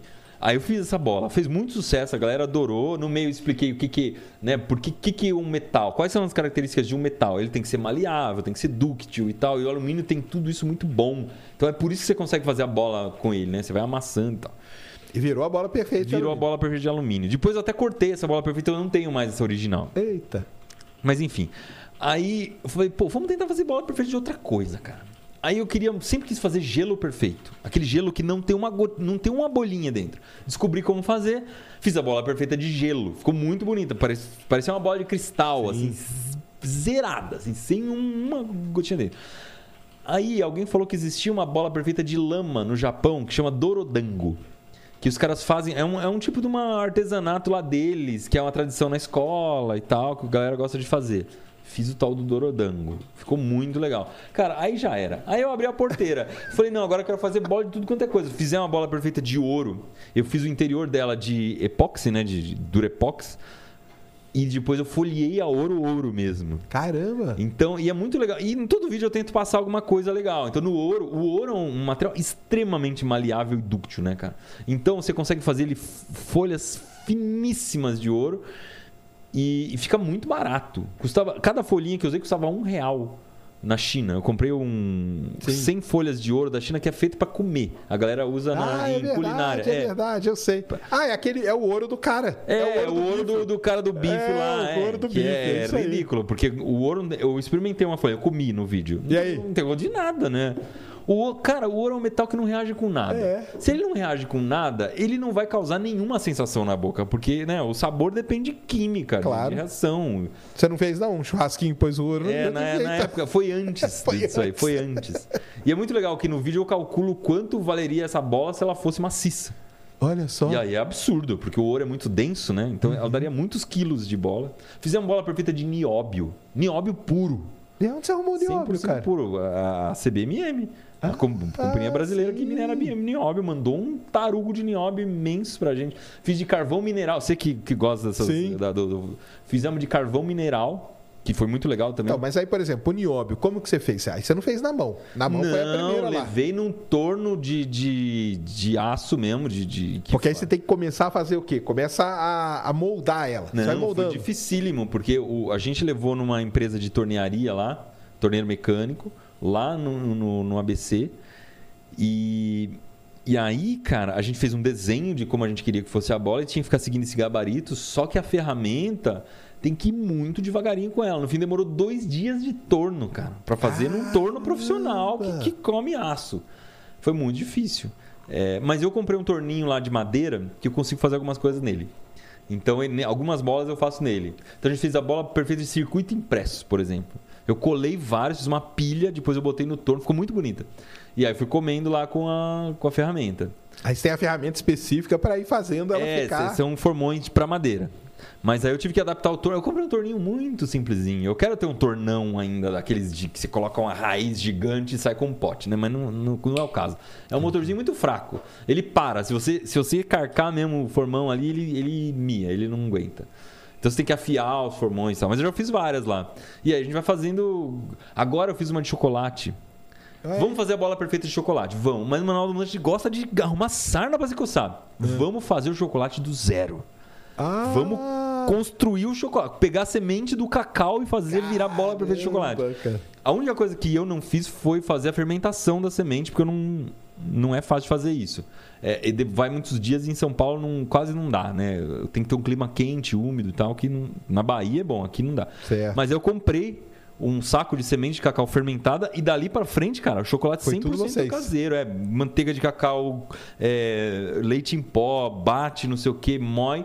Cara, ficou. Não só ficou bonita a bola, porque ela ficou perfeita mesmo, como ficou muito gostoso, cara. Chocolate. É mesmo? Porra. Vocês comeram a bola? Comemos, eu fui levar pra Mari comer, né? Porque ela que é o, a cobaia da, da comida lá. Que legal. E ficou cara. bom, ficou de qualidade. O Manual do Mundo inteirinho comeu. Todo mundo que trabalha lá comeu um pedaço e a galera provou. Ficou um chocolate top. Porque aí você controla quando você põe de cacau, quando você põe de açúcar. Você faz a sua porcentagem ali. Entendi. E fica bom. Eu quis fazer mais, cara. Ainda vou fazer mais chocolate lá. Enfim, mas essa que é a pira da bola, cara. Você pegar um, um desafio maluco ali. Agora a gente vai fazer a bola perfeita de vidro. Cara, Mas como é que a gente fez? E aí? A gente foi na fábrica de bolinha de gude, que a gente já tinha visitado do Bora Ver, pediu um toletão de vidro puro, maciço. Então os caras deram vários pedaços de borra de vidro que fica no forno lá, pra gente, várias cores, e a gente vai ter que usinar aquele negócio na, na esmerilhadeira. Mas com vidro? Com vidro. Você não vai fazer aquele negócio de esquentar, não? lixa. não? Não, eu ainda quero fazer isso, mas essa vai ser a segunda bola Porque se esquentar, mas aí não, vira, não fica maciça, né? Como Não, é? dá pra fazer Ah, dá pra fazer Dá pra maciça? fazer. A galera faz, já vi fazendo. Mas aí eu não consigo fazer isso em casa. Porque num um forno desse é aquele forno de vidraria. É muito Altíssima quente, temperatura, é. Precisa saber lidar. E eu ainda vou fazer alguma parceria com essas empresas de cristal, sabe? Cristal de Murano e tal. Lá em Poços de Caldas tem Sim, vários. tem muito. E aí eu vou lá e faço lá. Uma bolona de gude gigante. Porque dá- dá- no meio dela dá pra você torcer o vidro com cores diferentes e tal. Ah, e dá aqueles efeitos. Mas antes eu quero fazer isso da lixa mesmo. Que eu vi um pessoal fazendo na China. Com o, o- falaram até que era obsidiana, alguma coisa Obsidiana? Assim. É, isso mas legal, não é. cara? Mas eu fui ler, não era. Ah, não? Era vidro. É uma Ah. bola perfeita vermelha que o cara faz. Ele quebra uns toletes lá. E aí eu fui ler sobre isso, que é uma cópia da pedra, mas é vidro. Então os Entendi. caras cozinham um vidrão gigante num forno, tira vários toletes dele e faz a bola. Depois, com o que sobra, joga no forno de novo. Tá. Porque o vidro recicla muito bem. Sim. e faz outra. E aí é muito mais barato do que pedra, né? Porque, meu, vai fazer de pedra. É muito Mas de obsidiana ia ficar legal, hein? Nossa, vai. Mas ainda quero fazer. Então, mas, cara, tem uma lista imensa de coisas legais pra fazer. Entendi. E aí eu vou arrumando umas ferramentas mais avançadas ali, vai, vai ficando bom. Mas isso aí é uma coisa que, que no- em outros lugares do, do, do mundo o pessoal faz também? Disso- Como que é? Então, não, tem. No YouTube nunca vi ninguém fazendo de esfera. Tem umas facas que um cara faz lá no Japão, que é faca de arroz, faca de não sei o quê. Tá. O, o que faz de pedra, tem uma galera que faz profissionalmente. Se você quiser comprar uma bola perfeita, de, uma bola de cristal, por exemplo, você Bola consegue de comprar. mármore, é, né? o, o Atila tem uma de tungstênio, ele comprou. Caramba. Pesadíssima, super densa e tal. Então, é- é, industrialmente se faz essas bolas aí, mas é, não das maluquices que a gente faz, né? Legal. Ó, o Marcos Início aqui mandou uma aqui, ó. Boa noite, Serjão. Abraço. Como vocês se sentem sendo grandes disseminadores de conhecimento? Sucesso pra vocês. Aliás, até perguntar pra você, cara. Muita gente deve chegar pra você e falar que seus vídeos passam na escola, né? Passa, Em passa aula. muito. E aí tem alguns vídeos que a gente já faz pensando que vai passar na escola. Ah, que né? maneiro. Então esses dias é, o cara perguntou pra gente como é que. Qual que é a diferença entre lua nova e eclipse? Sim. Né? Porque é um fenômeno que você olhando o eclipse lunar, ele parece que é uma fase da lua, né? E, e não tem nada a ver, não, porque a sombra que, está, que você está. No vídeo você consegue entender bem, né? Na hora que você ilumina só de um lado, Sim, uma esfera, claro. você consegue entender direitinho a fase É, da lua. uma coisa é a lua passando na sombra da Terra, outra coisa é a iluminação do Sol. É a própria sombra dela, né? É. Não, é, não é é uma sombra de uma esfera. é no- Então no vídeo eu explico isso, mas eu falei, não, esse vídeo vamos usar na escola para explicar. Então vamos fazer muito caprichadinho, fazer uma iluminação boa, né? Tentar. Porque uma vez eu expliquei isso, eu errei o lado da rotação da Lua em relação à Terra. Porque se você olhar a Terra ali, Polo Norte, Polo Sul, a Lua gira num sentido certo Sim. volta. Você não pode. é, Eu, É. eu Se expliquei errar, que o vai sentido- mudar as fases, né? é, no fim das contas, você troca. Você consegue entender como é que funcionam as fases, mas a sequência delas vai sair errada. Aí, Sim. onde você vai achar uma coisa dessa? Enfim. é, Mas aí eu faço o vídeo já pensando que ela vai, vai, vai aparecer na sala de aula, porque é isso, cara. Ah, Respondendo a pergunta, né? A gente tem uma responsabilidade grande. Então não, não, não pode falar besteira, né? A gente. Eu sinto esse peso aí da responsabilidade. Tem que levar a sério o que a gente tá fazendo. Sim. Mas é muito compensador, né? Você saber que, pô, você está ajudando de verdade a educação do, do- do Brasil. A galera tá, tá usando para valer. Os Bora Ver do Manual do Mundo são muito usados. E aí não é só na escola, não, é na faculdade de engenharia, na. É, né? Tem que fazer aquele Bora Ver que eu te mandei o vídeo lá de João Tem, Pessoa, cara. Sim, sim. Que é, que é a fábrica de biscoito lá, que ela é tida. O biscoito é uma delícia.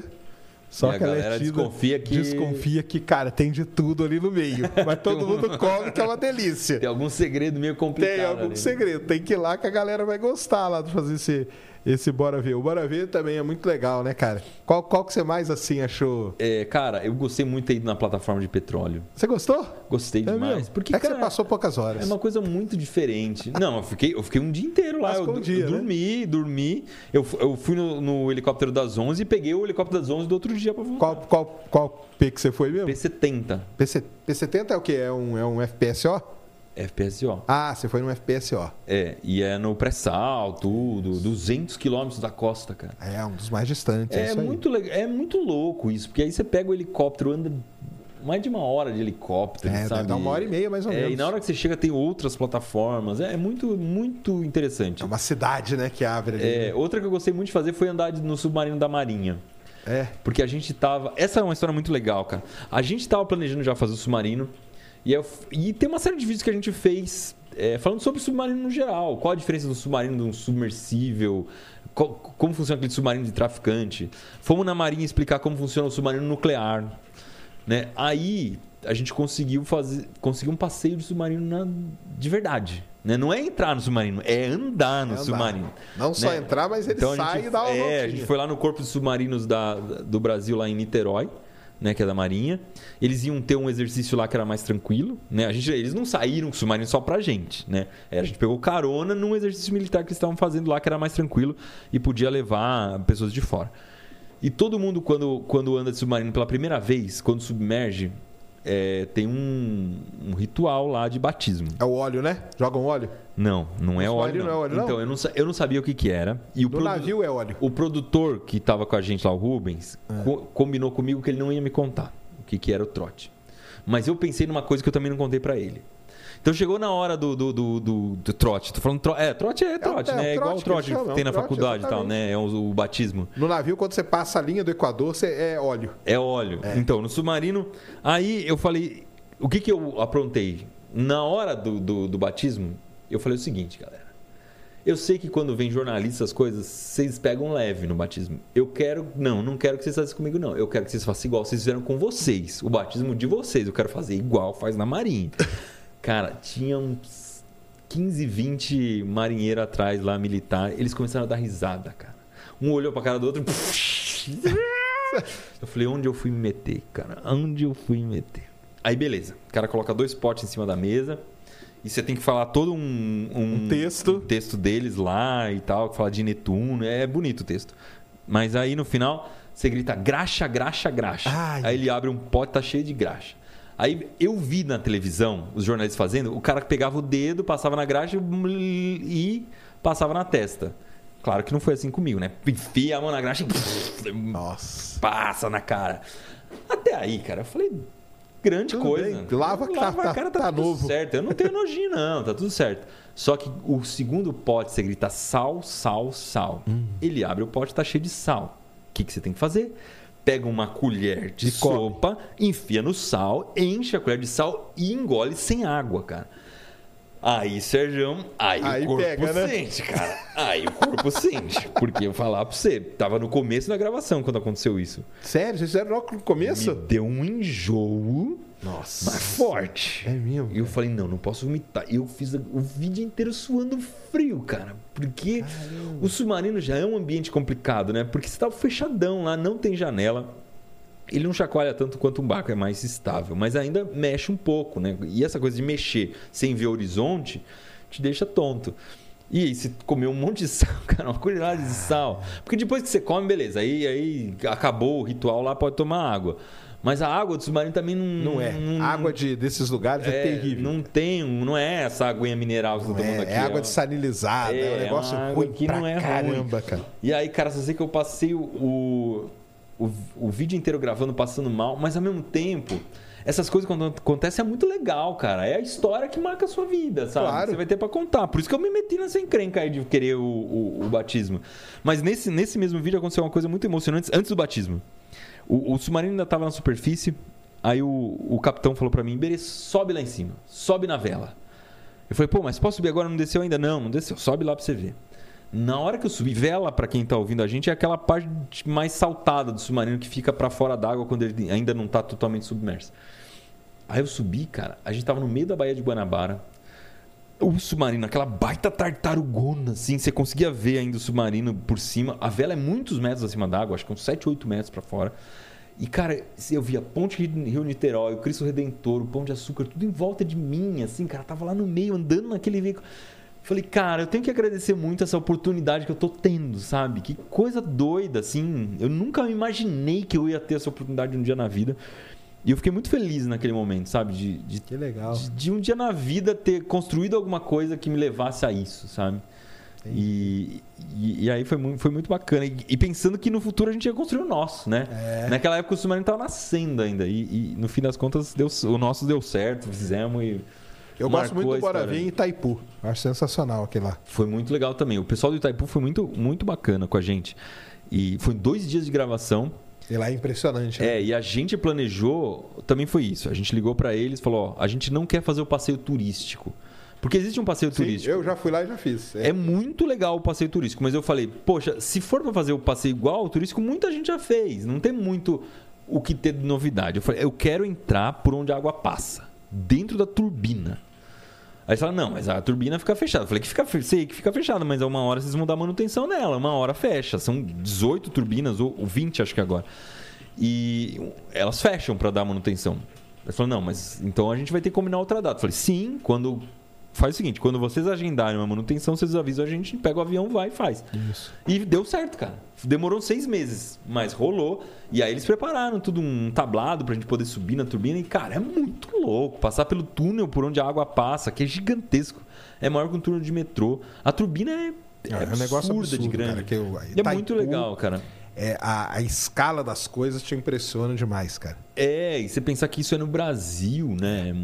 E, e, Itaipu... e na época que foi construído e como foi construído, é, né, cara? É muito doido. E é interessante que a China tem uma hidrelétrica. O Itaipu sempre foi a maior do mundo. A China depois construiu uma maior. Só que a da China ela não gera uma energia constante. Isso. Tem as cheias e as vazantes lá, então uma época do ano gera um monte de energia, mas depois o resto do ano gera Fica pouco. parada, é. Por quantidade de energia gerada, várias vezes o Itaipu supera a da China. Então é, é legal isso, porque não é tão grande, mas gera mais energia. Isso mesmo. Ó, o Marcos Enício aqui mandou dezão, falou aqui, ó, este mês estou entrando para Petrobras e o seu Bora Ver foi um grande incentivador durante os estudos para o concurso. Legal, parabéns, tá parabéns. Só? Empresa muito bacana de trabalhar. Porque a gente tem muito contato com eles, né? Eles patrocinam muita coisa manual. E as pessoas que trabalham lá têm muito orgulho de, de, de trabalhar, trabalham lá há muitos anos. É que... E é uma galera muito inteligente. A gente foi é. no Sempre. É, é Sempre muito é um lugar sensacional, é. é. Não, a Petrobras é um negócio de ponta aí no Brasil que deveria ser replicado. Muita coisa que eles fazem aí em tudo que é canto, cara. Os cursos que eles dão Sim. internos e tudo, entendeu? É, e é uma das coisas que, que, que a gente devia ter orgulho para tirar esse nosso complexo de vira-lata, né, cara? A Petrobras é, um, é uma sim. empresa respeitada mundialmente. Respeitada tal, mundial, né? cara. Vai nos congressos aí pelo mundo dessa, dessa área aí, cara. A Petrobras, ela é. E eu chamo o cara que. Tem muita gente que não é geofísico, mas entra como geólogo lá e faz o curso de geofísica interno. Eu chamo esses caras de geofísico, entendeu? O pessoal fica até bem pistola comigo. Fala, cara, eles são mais geofísicos que a gente, cara. Sabem muito mais até, que eles sabem na prática, né? Que é outra que é um coisa. Belo, um baita de um trabalho de geofísica. E a P70 você gostou lá? Você viu a produção? Você viu. A... Vi tudo, botei a mão no petróleo. Eu sempre quis petróleo. botar a mão no petróleo, né? E eu imaginava que era uma coisa mais gosmenta, assim, mais. É, o do pré-sal ele é bem. É, foi como explicaram. O do pré-sal é mais, é mais fluido. E tem um cheiro de óleo diesel misturado com querosene, misturado com gasolina, né? É, um tipo, cheiro. Um cheiro forte, assim, que. Tem que ir lá para negócio, cara. Lá você vai gostar. Eu te falei já, né? O petróleo da Amazônia, lá no, no, no Hulk Luke, lá no Rio do, do Quari. Isso. O pessoal, a lenda, até falei para você testar se um dia você for lá, é que você pode tirar ele do poço direto e enfiar no carro, no que o carro, carro sai andando, cara. Que o carro sai é, andando. o pessoal falou mesmo que lá é, quase não precisa de refino, né? Não, lá é E é uma base bem interessante lá, porque é, ela foi construída no meio da floresta sem é, cirurgicamente, assim, né? Para é. não ter impacto nenhum na floresta. Então, se não e tem estrada. Desma... É, não tem estrada, não tem estrada que chega para não desmatar. E a coisa que eles desmataram, eles recolheram todos os bichos, e lá tem um zoológico gigantesco dos bichos que foram recolhidos dali para poder é fazer. Muito legal. É um negócio bem feito mesmo, cara. Bem feito. É muito legal mesmo. Ô, Cris, coloca lá, cara. Que tá faltando quanto? 20 minutos. Não, atualiza aí, tá faltando muito menos. Ai, meu Deus do céu. Coloca aí, tá faltando 8 minutos. Atualiza aí, ó. Olha aí. Aí, isso, isso aí, põe na tela cheia, é.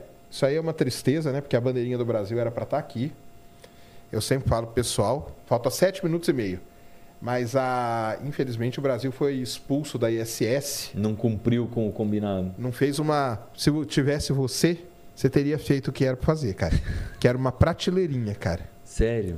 Começou com um negócio maior, foi reduzindo, reduzindo, reduzindo e virou uma prateleirinha para colocar os experimentos lá de fora. O Brasil não fez e aí ferrou-se tudo.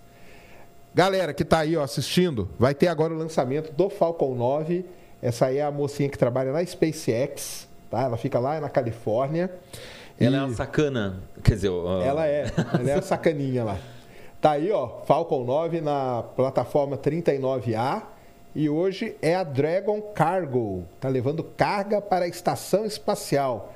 Muitos experimentos científicos, aliás, muitos experimentos brasileiros já subiram, hoje não está subindo nenhum, mas já foram aí. Falta seis minutinhos para Deixa eu aproveitar e fazer umas perguntas para você aqui sobre isso, então. Bora. Qual é que é o peso dessa carga que ele consegue levar? Você sabe? Mais ou menos?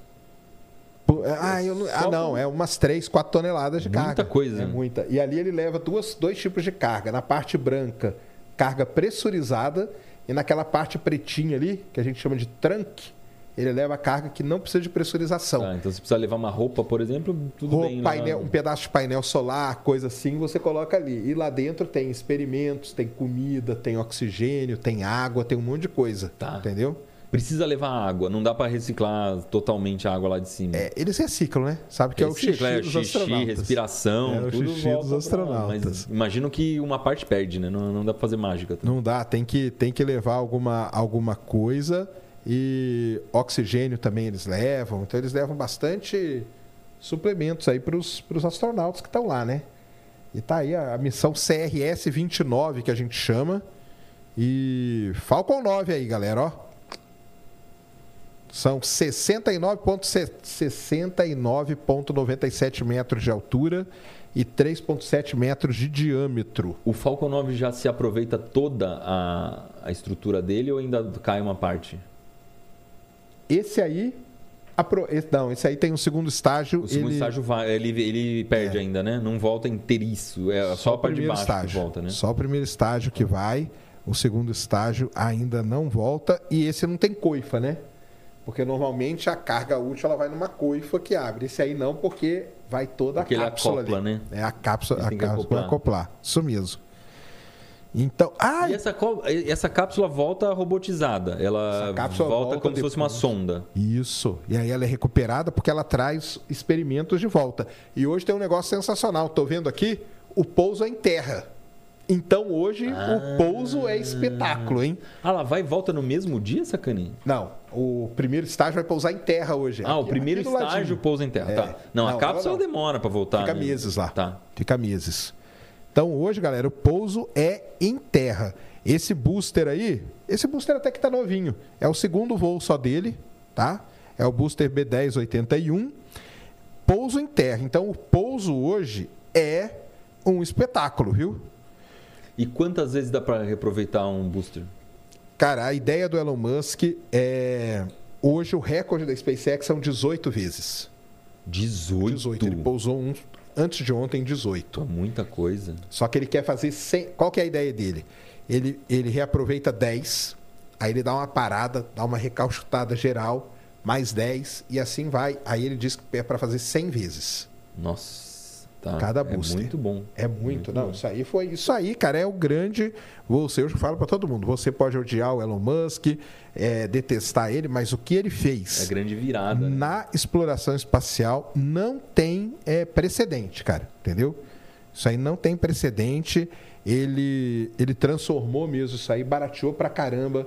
Um voo desse aí com um booster, a gente não sabe exatamente o valor, mas um chuta que é na casa dos 30 milhões de dólares, entendeu? O que é baratíssimo, cara. Pra isso. Hoje, para o pessoal saber, para o pessoal ter uma ideia, com 60 mil dólares você lança um satélite, hoje, se você quiser. 60 mil, entendeu? Então não, não é. Tá, tudo bem, é caro, mas não é um absurdo de caro. Mas é um aí pico satélite. É um. A gente chama. Tem o CubeSat, tem o NanoSat, tem o Pocket. Eu tenho um pocketzinho ali de madeirinha ali que o pessoal deixou para mim. Só que tudo bem, cara. Você pode pôr uma câmera, você pode pôr um. É esse que Qualquer o coisa. do Mundo a gente tá de olho. É, isso aí é um, é um legal pra caramba de fazer.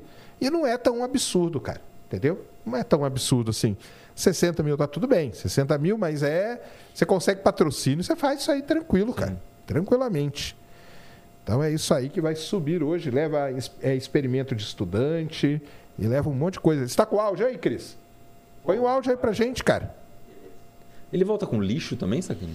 Ele volta, volta com detritos. Isso aí. Cocô. Não, co- cocô. Tem que voltar com Cocô, cocô. é, cocô, boa parte do cocô é queimado pela, pela, pela Progress.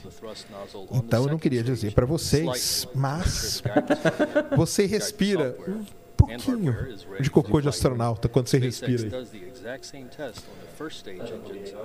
Cara, falta um Tá. minuto. Falta 1 minuto e 50 pro lançamento. Tá aí, ó, o Falcon 9 já tá totalmente Nossa. abastecido. Essa aí é o, o pad 39A histórico, né? Onde lançaram as Apolos, lançaram os ônibus espaciais. Tá bem mais bonito, né? Hã? Ele tá mais bonitão, o prédio. É, tá bem mais bonito. O Elon Musk deu uma, né, ajustada nele aí. Aí vai, ó, um minuto e meio, tá tudo certinho. A caixa d'água ali da SpaceX já tá, já tá vazando, tá tudo certo. Não se desesperem. That we vent out overboard to maintain pressure in the tank as needed. Once that cold gas comes into contact Esses lançamentos já não tem um histórico de dar errado. Não dá. Agora já. É. Esse... Aí eu vou falar que não dá, vai que esse não, dá. Não, mas né? esses que são para valer já não. Já não, não. Já tá muito dominado, né, cara? A gente raramente a gente vê um foguete explodir agora. Um minuto. A partir de agora, galera, os computadores de bordo tomam conta do foguete, hein? Agora acabou a interferência humana. Agora é só a IA que vai tomar conta aí. A gente fala que ele entrou em startup. Vamos lá, hein? Iberê vai aguentar o grito? Pode gritar, Iberê? É, faço questão que grite, né, Sacane? Atenção, galera. 30 segundos. Aumenta aí, Cris. Eu vou até gravar ao vivo aqui para Aumenta aí, aumenta aí. 20, tá bom aí. 20, 20 segundinhos para o lançamento. Atenção, vai o Falcon 9. É hoje, hein, galera? É muito legal estar tá, tá presencialmente aqui acompanhando. Dá lá, contagem. 10, 9, 8, 7, 6, 5, 4, 3, 2, 1. Ligou! Ligou! Ligou! Partiu!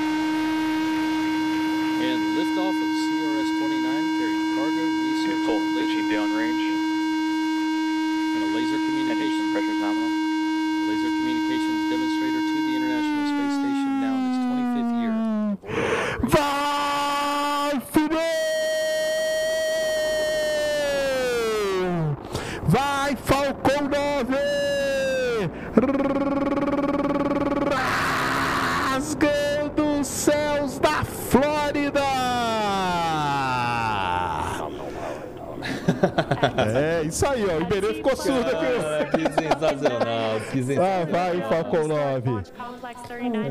Vamos chegando no Maxi Kill. Maxi Kill é o momento crítico aí do foguete, que é onde ele recebe a máxima pressão aerodinâmica da atmosfera. Passou do Maxi Kill, vai embora. Atenção para o Maxi Kill. Hoje é bom porque é o seguinte, né? O Elon Musk ele não transmite mais pelo YouTube. Ele só transmite no X. É porque, porque ele é dono da É, plataforma. afinal de contas. Como hoje o lançamento é pela NASA, então está transmitindo no YouTube. Olha que maravilha. Passamos pelo Maxi Kill. Máxima pressão aerodinâmica foi vencida, agora é só para cima.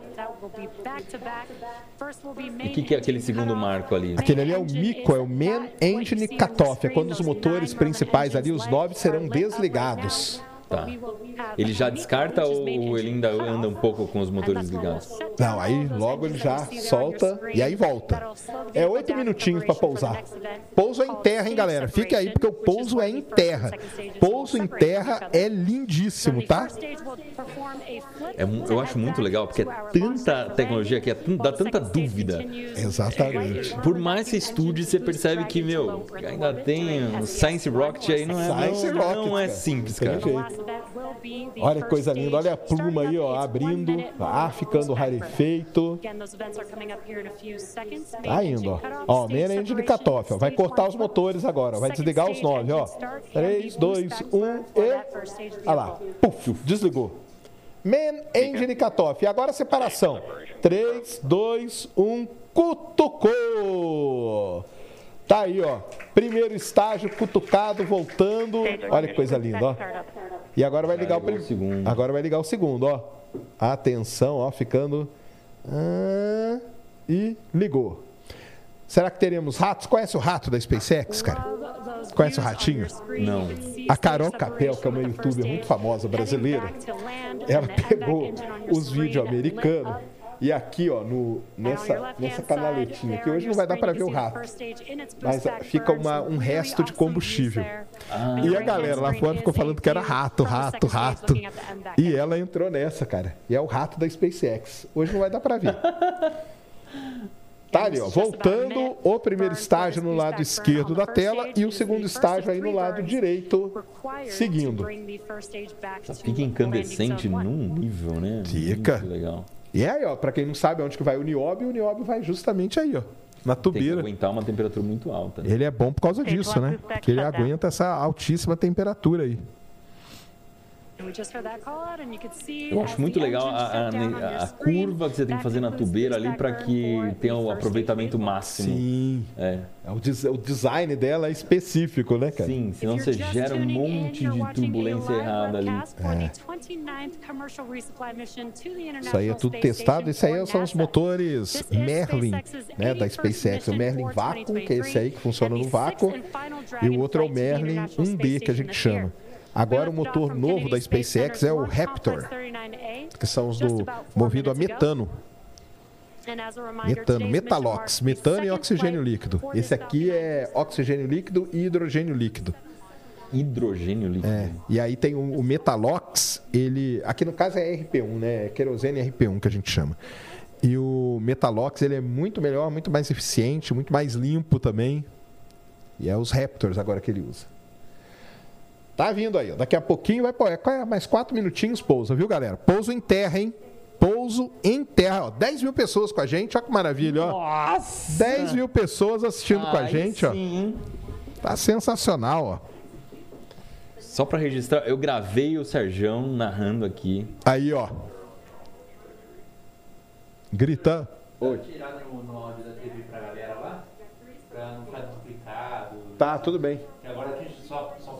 só só? Agora tá beleza. Tá chegando ali a 10 mil quilômetros por hora. Lembrando até pro pessoal, né, que para atingir a órbita tem que ser 27 mil quilômetros por hora. Aliás, a Sá, pegando aqui o gancho, ouçam lá o podcast que o Pena, grande Pena, faz. É, eu participo com ele lá. Hoje narrei mais uns pedacinhos lá para ele que é a missão do Brasil no espaço, tá? Ele, ele fez o For All Mankind, só que em vez de ser a União Soviética, ele fez o Brasil dando certo. É Grande legal. pena. 27 mil nessa altitude, né?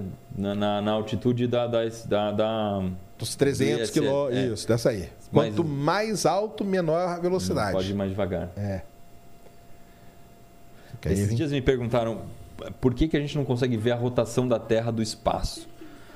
Porque ela é muito lenta vinda do claro. espaço, né? Ela demora um dia inteiro para dar uma volta, afinal é, de contas. Mas na ISS, ela está numa velocidade muito maior do que a rotação da a Terra. A ISS vê 16 nascer e pôr do Sol. É, então é você não vai conseguir ver o minutos. movimento da Terra de jeito Jamais. Nenhum. Você está mais rápido, né? Muito mais rápido. Exatamente.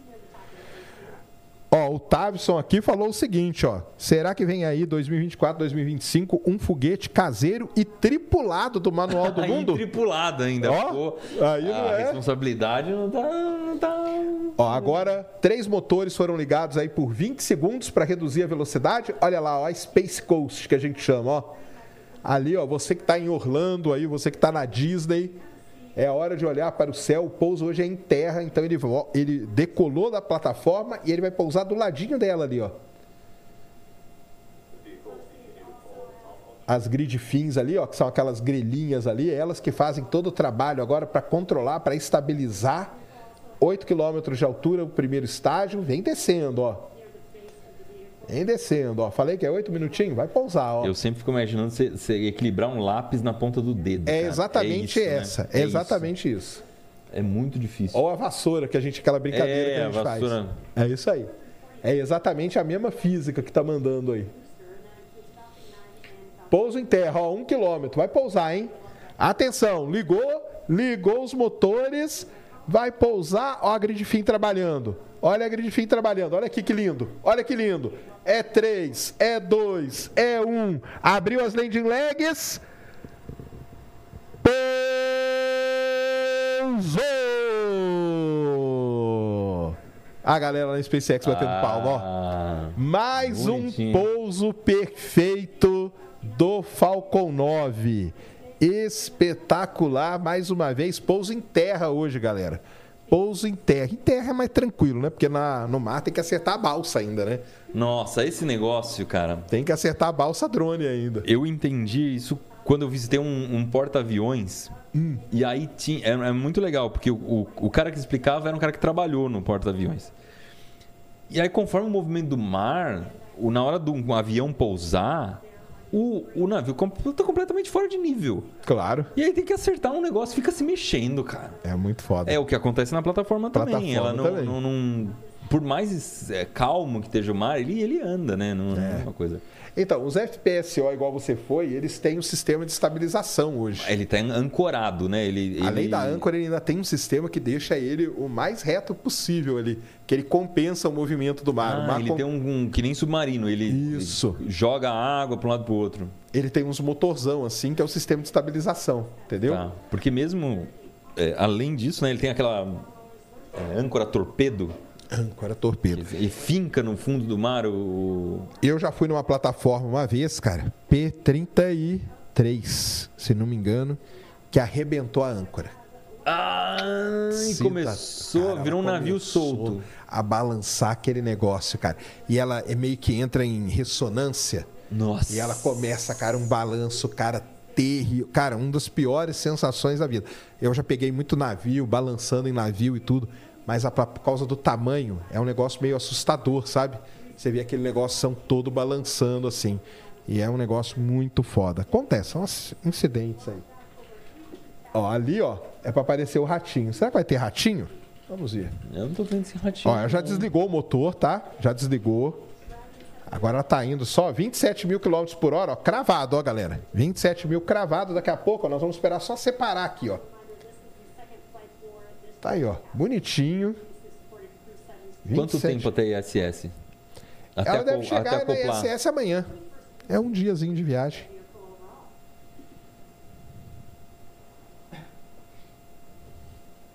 Tá Aí, ó.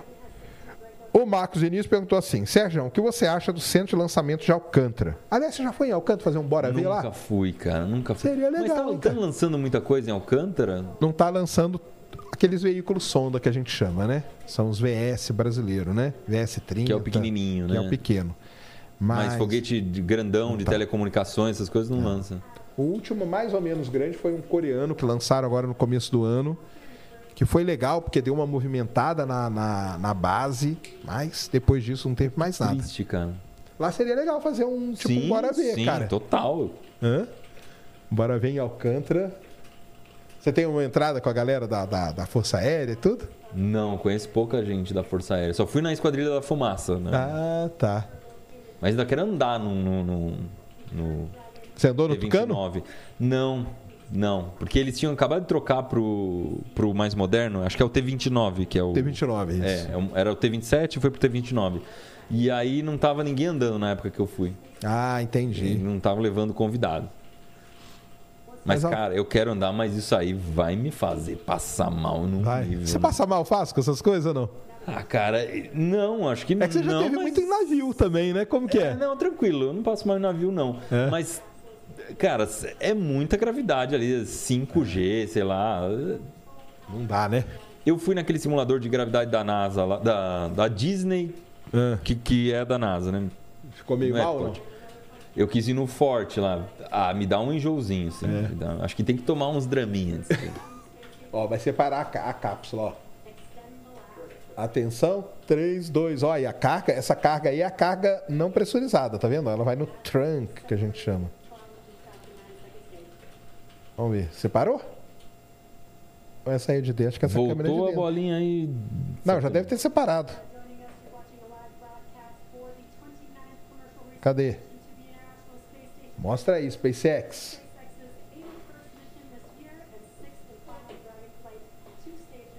CRS 29 levando carga para a estação. Deve chegar amanhã. Por, foi. por que, que demora tanto tempo assim? Porque ele já tá na órbita, né? Então, é porque você tem várias, é, várias órbitas para chegar na ISS. A viagem mais curta é de 3 horas hoje. Tá. Entendeu? Aí depois tem de 3, tem de 7, tem de 15, tem de. Mas tem é uma de questão de dias. ajuste só. É uma questão de ajuste. Porque é a hora você que chega, na, lança, você a hora chega na que- altitude muito rápido. Já chegou, né? Agora ela começa a caçar, né? Ela vai ter que Ah, subir tá. um pouco Vai ter- ainda, é, né? A porque é ISS 300 está um né? pouquinho, um pouquinho mais alta. Ela vai começar a caçar aqui a, a estação e acoplar. Não mostrou, hein?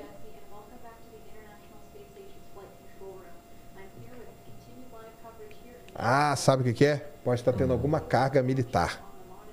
Quando tem Ah, carga militar, aí eles não mostram que- a separação. Tem toda uma, uma coisa assim. Mas separou, foi, foi lá. Beleza, ô, ô Christian. Tá aí, galera. Que belezinha, hein? Mais um lançamento aí pra, pra, pra, pra negócio.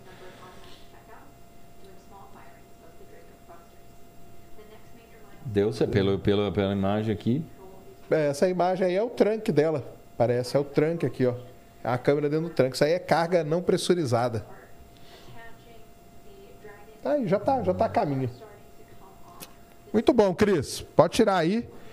Legal, hein, galera? Viu só? Acompanharam aí. Berê acompanhou aí o Pô, grito. Eu nem sabia, hein? Tô, tô feliz de ter acompanhado aqui. que legal. É, né? Então, esse, esse lançamento estava para acontecer domingo, aí ele foi adiado para segunda, foi sendo adiado aí, questão de tempo e tudo. E aí calhou de ser hoje, foi legal aí, ó. Acompanhou aí com a Mas gente. faz muita diferença o- as condições meteorológicas? Faz muita, cara. Por quê?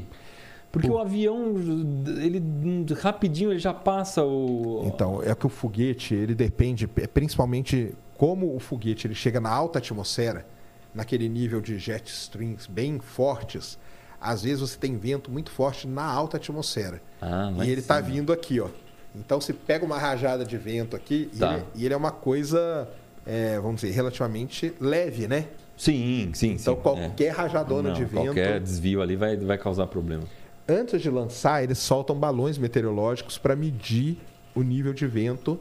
Você tem nível na alta atmosfera, vento na alta atmosfera, vento na baixa também.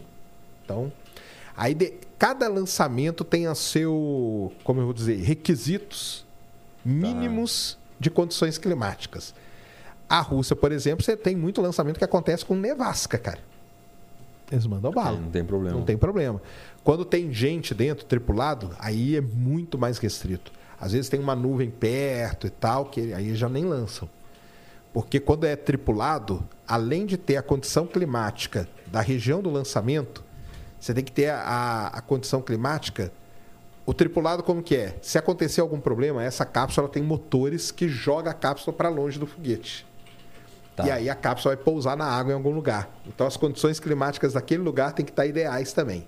Tá. Então tem toda uma Nossa, é complicado. complexidade. É Complicado. complicado pra.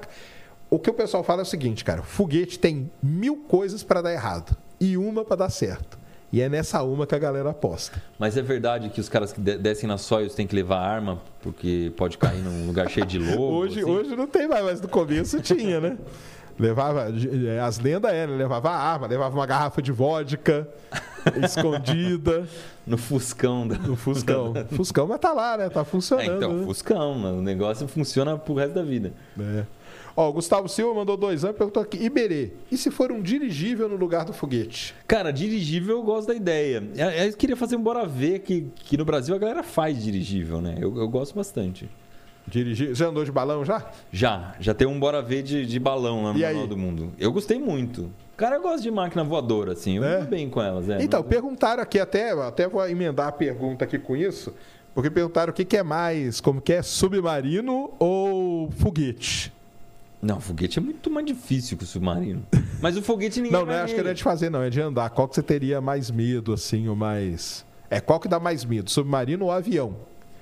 Não, mas aí depende. Se, for, se eu for andar no dos outros, É. eu me sinto muito mais confortável no submarino. Entendi. É, se, se eu for. Mas não tenho medo de nenhum de avião também, não. Só quando dá muita turbulência que dá um friozinho na barriga. Mas, cara, eu adoro andar de avião, já andei de avião de tudo quanto é tamanho, não, tem, não tem tempo ruim, não. Mas se fosse para construir, eu não construiria o meu avião. Não, aí não, cara. Não- eu tenho duas filhas. Não, Não dá mais, né? Não, não dá. Já viu aquele americano? Lembra daquele americano maluco que uma vez ele queria, ele foi até patrocinado pela Planet Earth Society. Lembra que o cara fez um foguete caseiro? Lembro. O cara falou do foguete caseiro tripulado, mas lá nos Estados Unidos você sabe que existe isso, né? Mas cara- alguém já fez um foguete caseiro tripulado? É tripulado, o cara se ferrou. ué. Não, mas Porque daí que, que lançou ele e não, não... não doa nada foi aquela nada. porcaria. Exatamente. Aquilo é que nem o N1, sacane. Ah, é, né? Nós É temos que essa discussão o N1. aqui, ó. É que nem o N1. Aquele fo- O N1 é o, é o foguete soviético lá, que ia pra Lua, que o Sacani fala que é a maior máquina mais potente que o homem já Era mais criou. potente. Agora- agora não, tem não Starship. subiu, ele não subiu. Simplesmente não, não funcionou. Então, Mas você me mandou outro dia um, que- um livro lá, o que que era? é, era um livro que tava falando que o N1 era a maior, o maior foguete já construído, ou mais potente. É. Era o mais potente. É, Agora tem o, Star, o Starship, você considera que ele voa ainda ou não? Aquele grandão que explodiu o primeiro voo. Não, Não, então, né? acho que se, se não completa. Assim, Tem que chegar no espaço para Entendi. Né? Pelo Certo. menos isso, né? Tá certo. Porque senão aquela, aquela o Buran lá. Então, o que, que você acha do Buran? Não, o Buran é um teste, não vale como. Mas como- você sabe que o Buran é. O Buran, para quem não sabe, é o ônibus espacial soviético, tá, galera? Os Estados Unidos fez o shuttle, a União Soviética falou: não vamos ficar atrás, vamos fazer o Buran. Você sabe que o Buran ele tinha uma coisa que o shuttle não tinha. O quê? O shuttle só podia ser pilotado. O Buran podia ser remoto. Ah, Isso era uma tecnologia deles, entendeu? interessante, é bem legal. Então ele fez um voo remoto. O pessoal fala, ah, mas ele voou remoto. Mas o problema é que a tecnologia dele era para isso. Mas chegou aí pro, pro espaço ou O só, Buran acho que não chegou para só espaço. brincou não. de aviãozinho? Só brincou e voltou, né? É, então, aí, aí eu acho que não vale. Não vale, é uma né? Não é uma nave espacial, se não for pro espaço, né? Porque eu vou, vou dar o exemplo do submarino. Ah, Quando a gente decidiu fazer o submarino, que eu fiz aquela promessa na beira d'água lá, o barco do ano que vem vai ser submarino. Eu não fazia que ano ideia. que foi mesmo? Foi o final de. o começo de 2018. Eu não fazia ideia no- do que eu tava me metendo. Porque daí, quando eu fui pesquisar o que é um submarino, de fato, o submarino ele tem que. Não pode ter como. Ele não pode ter fisicamente nenhuma ligação com o que está em cima. Então não pode ter um cabo, não pode ter uma mangueira de que leva ar, não pode ter um negócio de energia elétrica, nada disso. Segundo, ele tem que ser autônomo, então ele tem que poder sair do lugar e ir para onde ele quiser, sem nenhum, sem depender do que está em cima. É, enfim, o mais básico é isso. E aí eu falei, não, a gente não vai. Porque senão ele é um, é um submergível, sub, semi-submersível. Submersível, é, é, enfim, tem várias classificações lá. Falei, não, vamos fazer o que, o que é o submarino de fato, né? É, é, mesmo que a gente tenha lançado ele a partir de um barco, ele teria capacidade de sair da beira d'água sem nenhum problema. Entendi. Né, o não- seu é considerado, pelas É, regras aí, queria- um submarino. É, tem gente que considera que o submarino tem que ser um veículo que você pode dormir dentro dele, você possa ficar vários dias debaixo d'água. Aí, aí não também, né? Aí eu não, não chegava a isso. Tá. Mas podia, tinha toda a capacidade de não depender da parte de cima. Agora, a mesma coisa dessas, o Buran. É uma nave espacial que nunca foi para o espaço. Não é. Não vale, né? Ah, Não vale. É um projeto de nave espacial. Não vale, é verdade. Aliás, o Buran tem uma parte muito triste dele que ele representou o fim da, da União Soviética.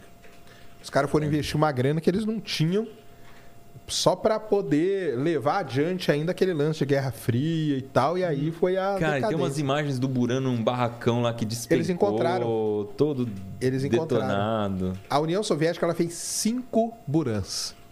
E eles foram abandonados lá. E tem um cara, um russo, que ele procura os Burans. E ele acha. Então ele achou esse aí no meio do mato, achou outro Tem abandonado. outros, então. Tem outros, tem cinco. Fizeram cinco. Eu- né? essas máquinas eu acho muito legais, cara. Uma que eu quero ver é o Concordsky. É o, é o Concorde da União Soviética, né? Que eles, Ah, que sim. Eles, é, eles copiaram o Concorde ocidental.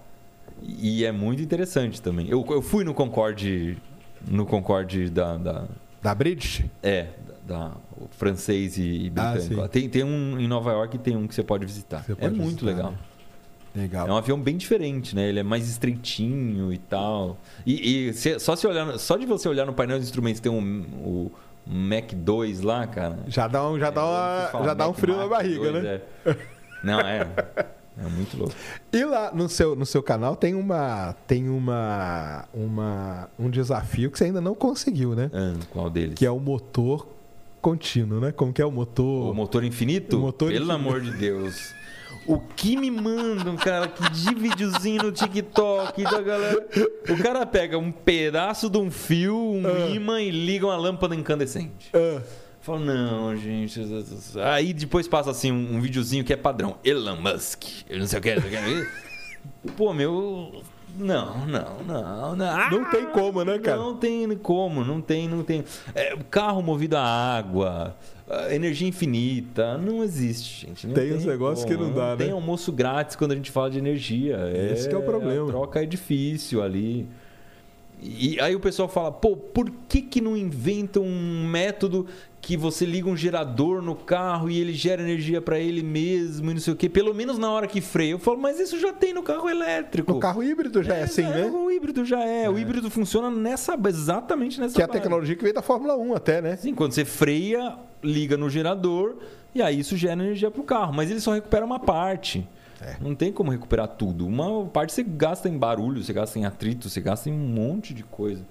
Mas enfim. O motor, então, infinito não, continua. o motor infinito não vai existir nunca. E o pessoal tenta de todo jeito te convencer, não, né? Tenta, e com um monte. De... E tem uma moda de vídeo podre que a galera faz enganando, né? Então o cara liga um fio escondido lá e não sei o quê. É, e motor escondido e tudo mais. A gente desmistificou esses dias um que era uma bolinha que ela passa por um trilho que, em formato de J e cai de novo. Ah, eu vi, num- eu vi esse seu vídeo É. aí. Eu vi isso. E tem um motor lá dentro que, que joga a bolinha. É, eu, eu Ah. falei, ué, que, que, que doideira, cara. Mas tem, tem isso aí, né? Tem o sonho da Tem- galera, né? Aí tem um, tem um também que é aquele motor Stirling. Sim. Aí o cara apaga o fogo e o motor continua, Hum. ele continua girando. E aí é um motor infinito. Daí eu comprei um motor Stirling da China. Que é- é- a gente já fez no manual do Uno, mas é bem difícil de fazer. Mas a gente comprou o da China, que é feito com as pecinhas certinhas lá e tal. Claro, quando você desliga, se apaga, ele continua funcionando por um bom tempo, porque ele ainda está quente. Claro. E ele funciona na base, ele é um motor, né? Térmico ali, É né? térmico Na hora que, que o calor for dissipando, ele vai Sim, parar, né? Mas ele ainda funciona bastante, sei lá, uns dois, três minutos depois que você desliga. Então é- sempre vai ter um truquezinho. Ele não Sempre tem. não tem, né? é. É, eu tô falando isso aqui porque o Fernando aqui mandou dezão aqui, ó. Iberê, faz um vídeo falando sobre o Tesla, mostrando que corrente contínua tem limite de alcance com uma experiência, pois só com a corrente alternada seria possível cobrir grandes distâncias. Sim, e é esse vídeo a gente precisa fazer ainda para explicar essa história direitinho. Por que, que o Tesla perdeu essa disputa? Né? É, é uma história legal. Mas eu andei no Tesla, não sei se eu posso, acho que posso sim. Eu fui, eu fui no, no Acelerados, andei de Tesla com o Rubinho, Com o Rubinho? É. lá no Velocitar. Vai sair o vídeo no Acelerados, cara. Pô, eu fui no Velocitar e andei num carro 1.0 com o Rubinho. Sério? Sério. Eu, eu fiz o. Eu fiz o. Como que chama? A disputa dos elétricos. E Nossa, fui era o que contra o quê? Tesla, BMW, BYD da o chinês. E quem que ganhou? Não, Tesla. Cara, o Tesla. Ele é muito mais rápido? Ele é assim? muito mais rápido e o, o carro elétrico ele tem o lance do torque ser instantâneo. Sim, mas esses outros não eram elétricos? Não, eram todos elétricos. Ah, tá. Mas o Tesla deu pau, sim, de, de- longe. A gente fez um, um teste com o Model S. Eu, eu aluguei. Model lá S, foi nos lá que Estados Unidos eu aluguei o Model S. Ele faz de 0 a 100 em 4 segundos. É um absurdo, É uma- cara. um coice que É ele um dá. Mas aí a gente, a gente conseguiu um, um bilhete lá para ir dar uma volta no Model X sem dirigir. Ah, Era um cara que dirigia e não podia gravar. Não podia gravar porque eles aceleravam muito mais do que a estrada permitia. entendi. Só que aí ele faz de 0 a 100 em 2.5. Olha só. É muito rápido, cara. É porque é instantâneo. Eles falam que é um toque instantâneo, É, né? ele joga todo o toque Você na hora. pisa, Você pisou, ele vai e ele não derrapa. Ele não... Só que é muito estranho, porque ele não faz barulho. Isso. Aconteceu uma coisa no vídeo que, que não, não tem no vídeo. A gente tava com esse. Acabamos de pegar o carro, entramos na estrada. Tava eu, o Rubens, que é o nosso produtor, e, e o Cauê, que é o do, que trabalha no Google, que tava com a gente lá no- nos Estados Unidos. Aí a gente pegou na estrada, legal. Só que nos Estados Unidos é 110 no máximo, é baixa a velocidade, né?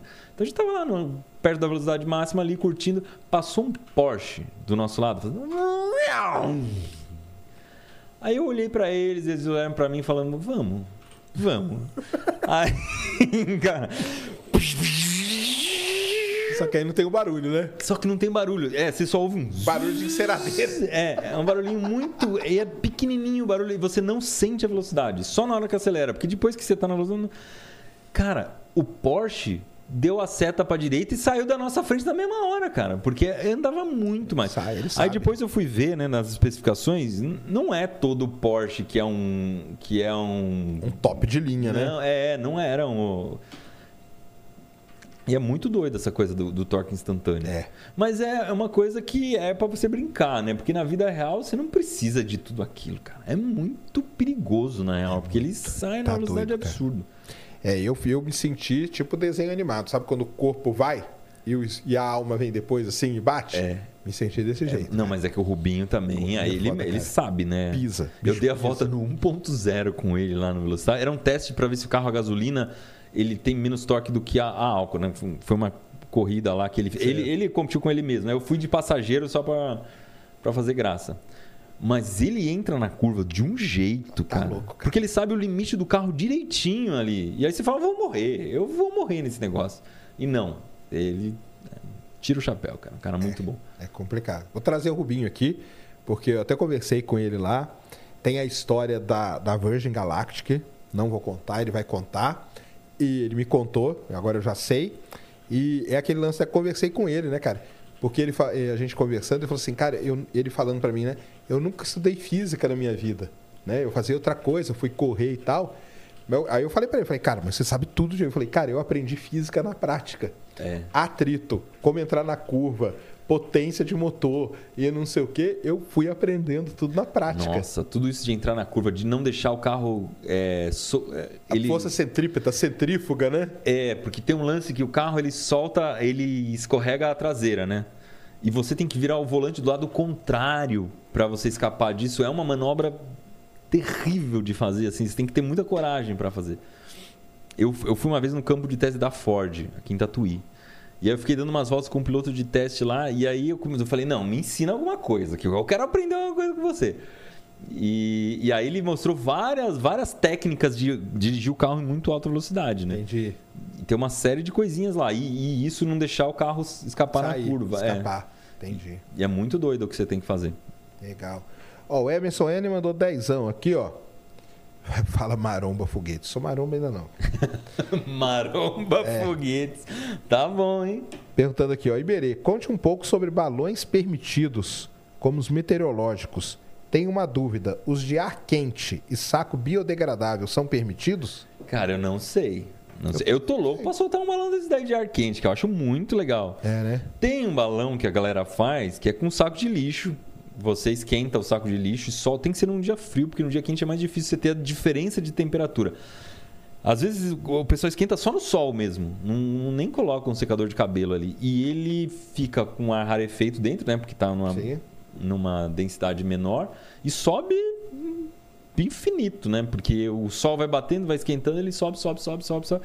Eu não sei se isso é permitido, porque eu imagino que de algum jeito atrapalha ali o, o espaço aéreo, né? Então agora, Tem se um balão de saco vai fazer diferença num um avião, um helicóptero, não sei. Essa aí a pergunta é mais política do que para mim. É verdade. É, eu não, não, não, faço ideia. O pessoal tá falando aqui, cara, deixa eu aproveitar aqui e mandar um salve pro Filipão. Falaram que o Filipão tava fazendo live, mas ele não tá bem lá, fechou a live lá. Filipão, cara, tamo junto aí, cara. Fica firme aí, cara. Que é isso? Eu e Filipão, conhece o Felipe Jaime, né? Sim, Faz vídeo de astronomia. Nós temos um projetinho muito legal, até com a Insider, tá com a gente nessa. Ele foi no vulcão lá na Islândia, eu fiz live com ele, ele lá no vulcão. Legal Nossa, pra caramba, cara.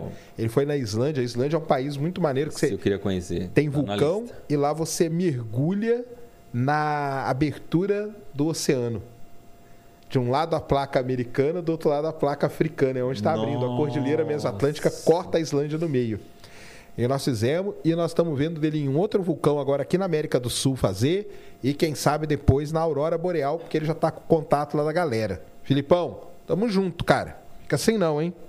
O pessoal que tá falando aqui que você fechou a live aí porque você tava meio meio mal aí. É que essa vida aí de produção de conteúdo não é fácil também às vezes, né? É, cansa, né? Cansa, isso aí. É, o Pedro Lucas aqui perguntou assim: Iberei Sérgio, vocês viram as placas fotovoltaicas orgânicas eu não vi não, você viu? Não vi não. Acho que elas realmente são o futuro da energia sustentável? Cara, é... eu não vi. Eu tenho um pé atrás com todas essas coisas que é muito futuro, do futuro, do futuro. Enquanto eu não vejo funcionando em escala industrial as coisas, eu. Não dá, né, cara? Eu gosto muito de indústria. Porque eu acho que os caras têm que vencer uns desafios grandes de, de, de fazer as coisas em, em escala. Porque ah, tem, uma, tem uma placa solar metada. Estou dando um exemplo hipotético, tá? Não é essa, essa aí. Mas ah, o cara em laboratório, numa placa solar de 1 milímetro quadrado, conseguiu uma eficiência de 90%. Eu falo, tá bom, mas que dia que vai chegar no Mercado Livre para comprar esse negócio? Para pôr na minha Daqui casa, né? 50 anos. Então, então, putz, né? Tem que ser uma tecnologia. É, vamos, vamos pensar no que a gente tem aqui, como é que a gente se vira com o que dá agora. Aí eu vou pegar aqui a, a pergunta do Maurício Lacerda, o cara da Argentina. Ele mandou 200, deve ser peso argentino. Cara, posso assistir vocês dois por horas. Sou argentino e entendo pouco português. Eu, ele falou que ele fez esse com saco plástico e voou muito longe. Que legal. Aí eu que queria legal. aproveitar essa pergunta dele aqui, porque você testou um negócio do YouTube, né? Você foi um dos escolhidos para testar o negócio da tradução lá. Da dublagem? Ah, da dublagem com inteligência artificial. É. A gente Como tá que fazendo, é isso aí, tá cara? fazendo alguns vídeos. É. É, é um programa deles lá que você manda o. Você foi um dos escolhidos aí, poucos escolhidos, sim, né? Sim, é um, é um programa beta deles. Você manda a transcrição do vídeo. Você tem que mandar a transcrição. É, você tem que mandar a transcrição em Ele português. não pega o áudio, não. Não, ele, ele pega. Ele, ele cruza com áudio, mas você tem que mandar a transcrição porque ele não vai conseguir pegar exatamente todas as palavras. Você pode falar alguma coisa esquisita, por exemplo, Claro. iberê. Não vai ter no dicionário dele lá, entendeu? Entendi. Então você tem que escrever para ele poder Tá. saber que tá fazendo tudo certo. Depois ainda manda a transcrição em inglês para você revisar, Certo. para ver se ele não escorregou em nada. E aí eles, eles dão o, o, o play lá para Com a transcrição em inglês, aí que vem o- o, aí programinha vem em o- cima. O, programinha em cima, ele faz uma, uma dublagem. E ele põe a sua voz. Não, esse não põe minha voz ainda Ah, não. não? É uma voz mais, mais genérica. Mas o labial. Ah, mas ele acerta bem, assim. Entendi. Ele, ele acerta igual uma dublagem normal o tempo das coisas, em cima das frases, tá bem certinho. Mas a voz eh, não tem muita emoção, né? Não, não é uma voz um pouco ainda robotizada e tal. Não, não é a minha voz e não tem essa, essa modulação de emoção e tal. Mas, cara, dá pra você assistir tranquilamente o vídeo entendendo tudo que tá acontecendo. Eu acho muito legal. E aí tá E indo pra quais línguas? É inglês É só? inglês, por enquanto. Tá. Mas eu acho que, cara, vai demorar muito pouco para você poder colocar em qualquer língua, com a sua voz, com é, a modulação de. Você falou, ah, gritou, falou, bah, É, exatamente. Vai, filhão, go, my son, sei lá, né? É, essa, essa- esses gritos que eu dou aí foi que os caras pegaram e colocaram numa das músicas aí que fizeram com o IA. Eu- Dá pra perceber que é exatamente o grito que eu dou Eu na hora do sabendo, lançamento. hoje, tô louco pra eu ouvir essas coisas. É. a galera me sacaneia bastante com o IA também. Também? O que, que já fizeram Cara, com você? Tem uns, eles criam uns videozinhos aí, manual do imundo, manual. e aí é, tem uns canais só disso. Que aí vão fazem um monte de montagem de eu indo pra Argentina no submarino levando cocaína e não sei o quê. Aí tem outro das galinhas de Angola com seu madruga, uma coisa muito doida. E aí eles misturam com outras vozes, porque tem um- uns programinhas aí que eu não vou falar o nome, porque senão vai aumentar ainda mais esse negócio. Mas aí Que eles misturam tudo, né? você consegue selecionar uma vozes específicas e criar o, o texto. Que doideira. E outro dia um amigo meu falou, Iberê, eu vi seu vídeo, não entendi direito, por que, que você tava falando aquilo? Eu falei, que vídeo? Aí eu descobri que era um dos vídeos desses. Ele acreditou no negócio, achou que era eu mesmo. Caramba, cara. É. Ah, porque o, é- deep, o deepfake, cara, tá muito deepfake perto de é muito acontecer. foda. Tá muito perto de É. acontecer. E aí eu não sei mais o que vai ser. Porque aí você nunca vai saber se é a pessoa de verdade. Que Como que tá a sua relação com as IAs aí? Conta Cara, a gente usa nós. muito no manual. Tá usando? Usa pra caramba. Eu preciso de qualquer ideia, eu vou perguntar lá pro chat GPT pra dar uma vai ver se ele não É me ajuda. Imagem eu uso bastante, que eu preciso ilustrar alguma coisa que é só hipotética, assim. Uhum. Não, não, não precisa de muita conexão com a realidade, eu uso também. Uhum. É, o chat GPT é o que eu uso Mas tem direto, usado ele né? pra fazer tipo roteiro, essas coisas? Ou pelo menos ajudado ou não? Você- Pra dar ideia. Ele, Ah, tá. ele precisa, né? Ele serve como assistente que dá ideia, brainstorm. É um Isso- copilot mesmo, né? É, é um copilot. Ele não vai escrever o roteiro 100% para você, não, não adianta. Mas umas coisas muito, mano, muito automáticas, assim, pô, preciso. Esse aqui é o roteiro, escreve pra mim a descrição do vídeo no YouTube. Porque, cara, tem que fazer descrição de vídeo, ninguém lê a descrição do vídeo. Mas, Mas ele- tem que ter mas ajudar. Tem que ter, né? porque os robôs vão lá ver sobre o que é o vídeo. Aí ele cria pra você lá a descrição, você dá uma olhada pra ver se tá tudo certo. E ele acerta. Cara, se tem uma coisa que o ChatGPT é bom é em português. Ele escreve sem erro de português nenhum. É muito difícil você pegar um erro de português. Agora, erro de fato, de informação, não. Aí tem um monte. Tem um monte, né? Você- é, tem um monte. Ele erra muito. Então vocês estão usando lá na produção Usa, do é, dia a usa dia lá. muito como um assistente criativo. Legal. Então, você precisa de alguma coisa ali, putz, que, que vídeo que eu faço sobre isso, isso, isso. Ele dá umas ideias ruins, mas com aquela ideia, é como se estivesse conversando com alguém, sabe? Ele vai desenrolando. É o, é o e tal. brainstorm mesmo que É, você falou, brainstorm, né? Ele é bom. Aí no meio é daquela bom, cara. confusão sai alguma É. coisa, né? Ou você não tem a menor ideia de quando você não sabe que palavra você vai procurar no Google para procurar alguma coisa. Você fala, meu, eu preciso saber o nome de uma coisa que faz isso, aquilo. Ele, ele te dá o nome. Você fez aquele lance de resolver a prova do Enem, né? Fizemos. Como que Ainda foi foi que com eu- o G- o ChatGPT 3.5. 3.5. Nem foi com o 4. Vocês não atualizaram? Não, Cara, atualizar não, esse ano? Tanto muito trabalho, né? sacane, não. Acho que a gente tava em seis pessoas, cada um trabalhou umas quatro horas. Porque você tem que pegar a prova do Enem, que é feita para quem não enxerga, porque o ChatGPT não tinha entrada de imagem na época. E aí colocar lá com a descrição para ele gerar a resposta. E aí você anota a resposta de um por um e tal, mas dá muito trabalho, porque os PDFs do Enem é, troca a página e a pergunta está metade de uma página, metade na outra. Eles têm que colar Nossa direitinho, não sei o quê. E é muita questão, né? Tem E ele um- foi como? Ele foi bem até, né? Eu lembro, foi né? bem, foi bem. Agora eu não vou lembrar o número de cabeça, mas acho que ele acertou 60% da prova. Ele foi melhor que a média. Melhor, é, eu lembro disso aí. É, que você melhor falou. que a média. Mas, assim, pensando por um lado, é impressionante que você tem uma máquina que já acerta mais que a média. Sim. Por outro lado, se ele acerta 60%, ele erra 40%. Então, não dá pra você confiar num troço desse, mas nem que a vaca tussa, como qualidade de fato, assim, de, de, Uhum. né, de- de- da informação que ele tá te dando. Mas na prova de português, por exemplo, ele vai super bem. Porque é uma ferramenta de linguagem. Então, Sim. né, Aí ele se, se vira bem, É. né? E lá você tem um especialista lá contigo, né? O Pena, né? É, o, o Pena não tá trabalhando mais com a gente. Ah, não mas, tava lá? não, mas Ah. enfim, tá no meu coração aqui, não aconteceu nada entre a gente, tá? Tá- Mas e- Pena. ele é um especialista, né? Mas é, ele vai. E o Pena gosta. Ele é muito bom de inteligência artificial. Sim. né? Então ele pesquisa isso faz tempo e tal. E tira todas as dúvidas. É muito, ele é muito bom nisso. Mas. É, para português, a gente acha. Eu acho uma ferramenta absurda. Muito, muito boa. E os de imagem você tem usado também? Qual que você usa mais? Midjourney? o imagem, eu gosto Ou Dali? muito- eu acho o Midjourney melhor de todos, mas ele é um- muito chato de usar, cara. Ele- Você você manda ele gerar, você perde no feed a imagem e É. volta depois.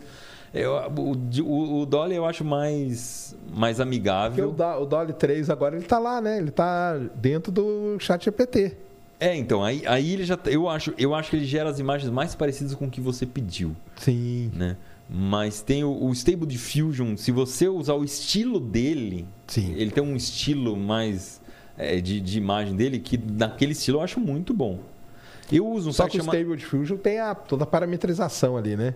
Então, que aí eu- criou, eu cria uso- uma barreira, né? Eu uso um site chamado Night Café, Sei. que aí ele tem várias opções, ele tem treinamentos diferentes e tal, e ele me dá cinco créditos todo dia.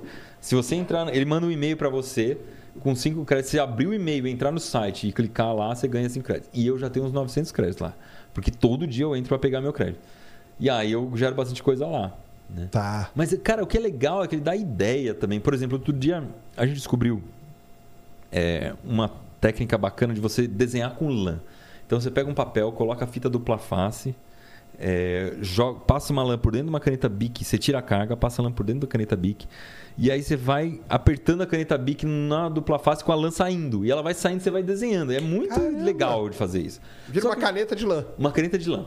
Aí a gente falou, pô, mas o que, que a gente vai desenhar com esse negócio? N- Não vinha ideia na cabeça. Eu falei, botei no Dolly lá, ah, desenho criativo feito com lã no papel. E ele, ele mostrou várias coisas, entre elas uma ovelha.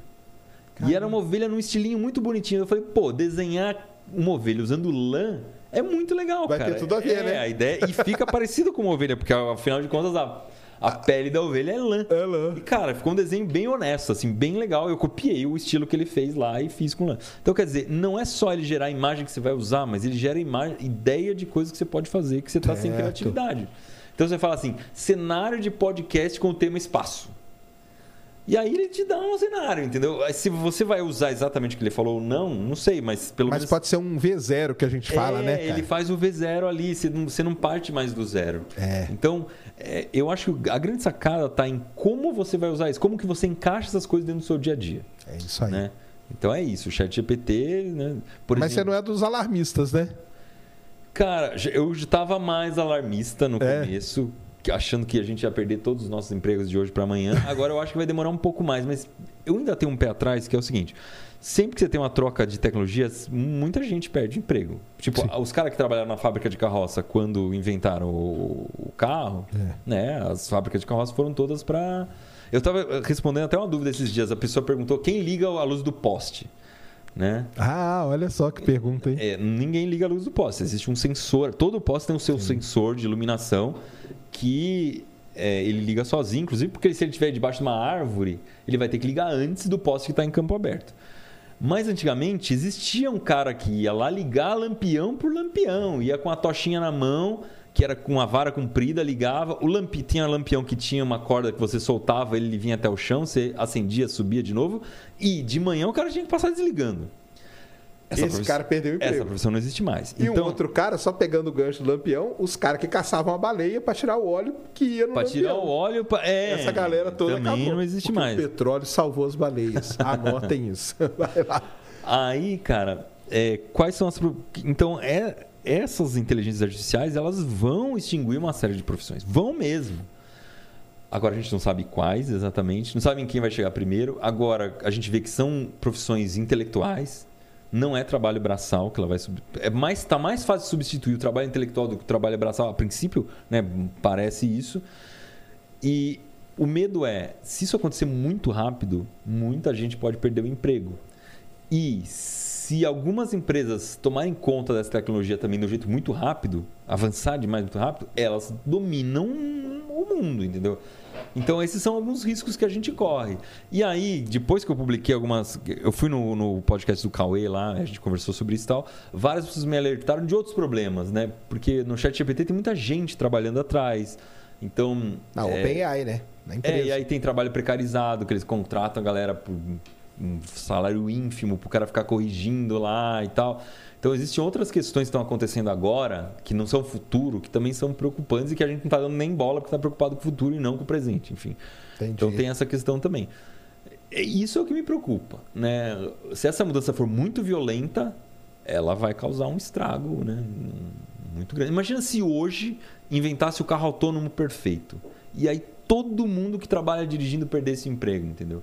É, isso causa um dano muito grande. Agora, se a coisa chega devagar, pô, não, é, cada ano 1% da frota vai sendo substituída, dá tempo das pessoas se adaptarem, se prepararem, né, se qualificar para outra coisa e tal.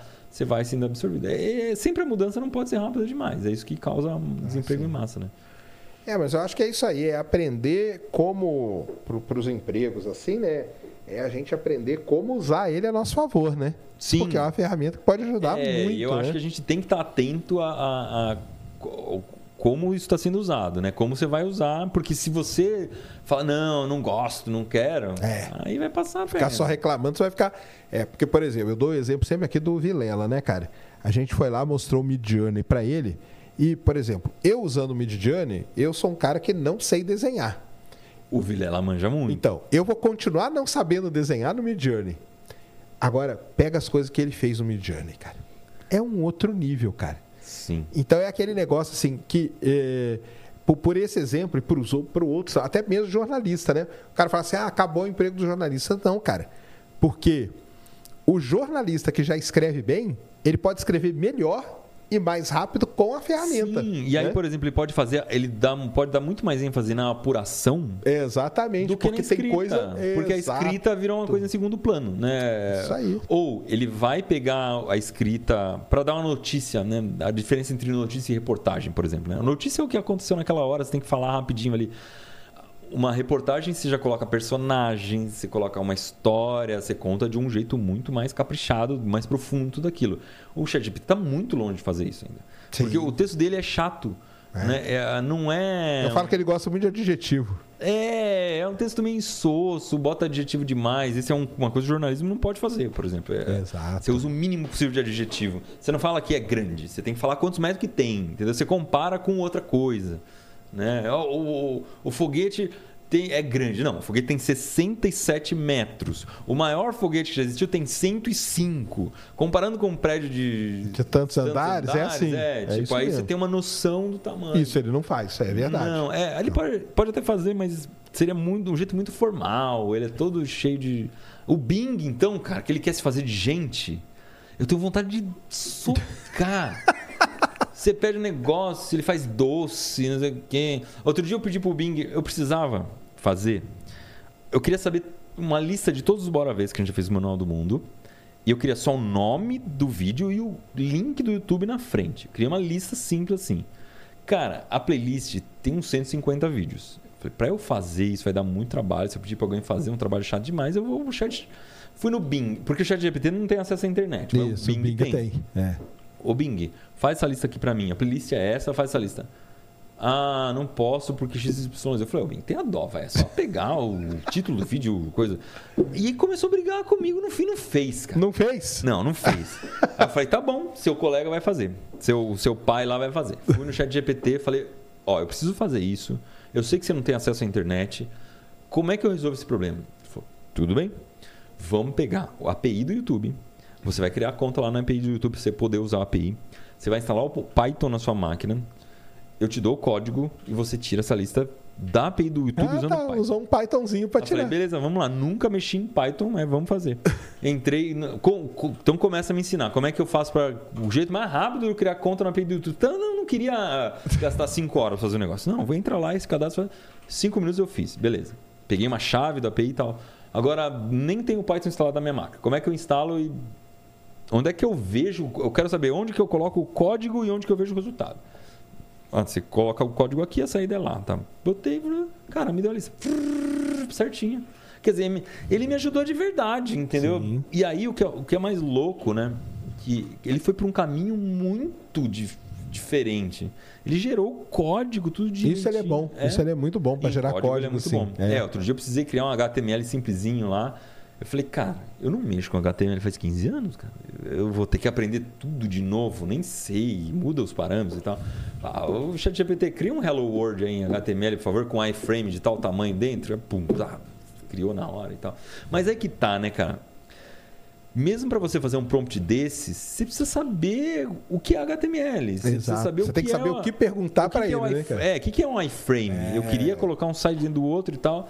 Eu sei o que é um iframe, sabe? Então, no mínimo, eu tenho ali para poder perguntar para ele. Se eu não soubesse nem o que era Python, nem o que era API, você não quer fazer nada, aí não complicava, importa. É, complicava mais. Porque Exato. aí eu tinha que dar 10 passos para trás para entender o que, que é Python, o que, que é uma linguagem de programação, o que, que é API e tal, o que, que é chave da. Então. Exatamente. Né, você tem que estudar ainda para conseguir usar a máquina e sempre foi assim. Né? Sempre foi. É, eu não sou, não. Eu uso a inteligência artificial há tanto tempo, não tenho medo de se revoltar. Esse lance aí de. Mas uma coisa que o Carl Sagan falava, cara, que a gente tem que entender a tecnologia para não ser enganado pelas pessoas que entendem tecnologia. Ah, é. Isso é, é verdade isso. mesmo. É Porque isso mesmo. senão você vai conviver no meio de várias pessoas que sabem e você não sabe. Ah, né? E aí você, tá você, vai cair um monte de conversa mole que vão falar para você que funciona desse jeito, que não sei o que e tal. E aí, né? Não dá. Não dá. Você vai é ser bobo. Mesmo. Por isso que eu acho que é legal que todo mundo saiba um pouquinho de programação, pra você entender né, quais são as dificuldades, quais são as possibilidades, o que, que é um algoritmo, o que, que é inteligência artificial. Né? Exatamente. Ah, tem pergunta aqui? Tem. Usuário 2640. Olá, senhores, tudo bem? Estou muito feliz em ver vocês. Iberê, você está acompanhando a mostra de foguetes da OBA? Está tendo novos recordes absurdos. Ai, Sérgio, gostaria muito de encontrar legal. você na mostra de foguetes ano que vem. Ano que vem, nada. Você vai? Né, Cris? Esse ano estaremos na Mob Fog, na mostra de foguetes da OBA. E aí, você vai falar, vai, vai filho! que vou narrar os lançamentos, vou sair de lá rouco, ah, né? Imagina a quantidade de lançamento que, que eu vou narrar. Sensacional. Nós vamos conversar com a galera, nós vamos narrar lançamento, então estaremos lá na mostra o Ciência Sem Fim estará lá que fazendo legal. podcast, narrando lançamento, vai ser legal pra caramba. Então esse ano você me encontra lá, viu? Eu Cara, não sei qual é o seu nome. Não, eu não tô acompanhando. Um professor me passou é, uma amostra que teve lá, acho que foi em Americana. Hum. Agora ele vai me matar, porque ele passou tudo direitinho para mim, eu já esqueci direito. Mas foram umas meninas, um grupo das meninas fizeram um foguete que ultrapassou o que eu fiz com o Henrique lá em Sorocaba. Porque o que aconteceu? Teve um menino, o Henrique, que conseguiu bater o recorde lá na Mobfog. Bateu o recorde, era 300 e tantos metros do foguete. Aí ele queria fazer um vídeo com o maior nome do mundo, escreveu pra gente e tal. Eu falei, vamos fazer, mas vamos tentar bater o seu próprio recorde. Aí, cara, ele conseguiu um espaço lá em Sorocaba e tal pra gente tentar e conseguimos, cara. Que legal. Quebrar o próprio recorde dele. Aí uma galera ficou com vontade também de quebrar. Então agora já quebraram, já fizeram é, é, coisas mais distantes, o que é muito legal. É isso aí. Né? Porque dá um trabalho absurdo fazer esse foguete. Com certeza. E, e, e, e, acho que é uma iniciação muito legal nesse claro. mundo da ciência, da tecnologia. É, é importante que as pessoas. É, de tudo. O cara pode aprender eletrônica, pode aprender aerodinâmica, pode aprender modelagem, porque hoje os foguetes são tudo no 3D, né? Sim, então o cara aprende sim. a modelar e tudo. E o que eu acho mais importante do que isso ainda, né? Você aprende a gostar de resolver ah, problema. Exato. Sabe? Resol... Você é. tem uma série de desafios na sua frente, você começa a gostar daquilo. Que é a história da bola perfeita, cara. É, É é o desafio tecnológico que você tem ali, você quer vencer aquilo. É isso mesmo. Ó, antes de ler aí, ó, o Fernando da Silva, o cara lá do Tesla, ele mandou aqui e falou o seguinte: quando eu falei sobre o Tesla, não foi sobre o carro, não. Foi sobre o cientista. O Ah, cara do Tesla. É, a experiência seria verificar que a corrente contínua não aguentaria um fio muito longo. Mas a corrente alternada, sim, que foi o que o Tesla descobriu.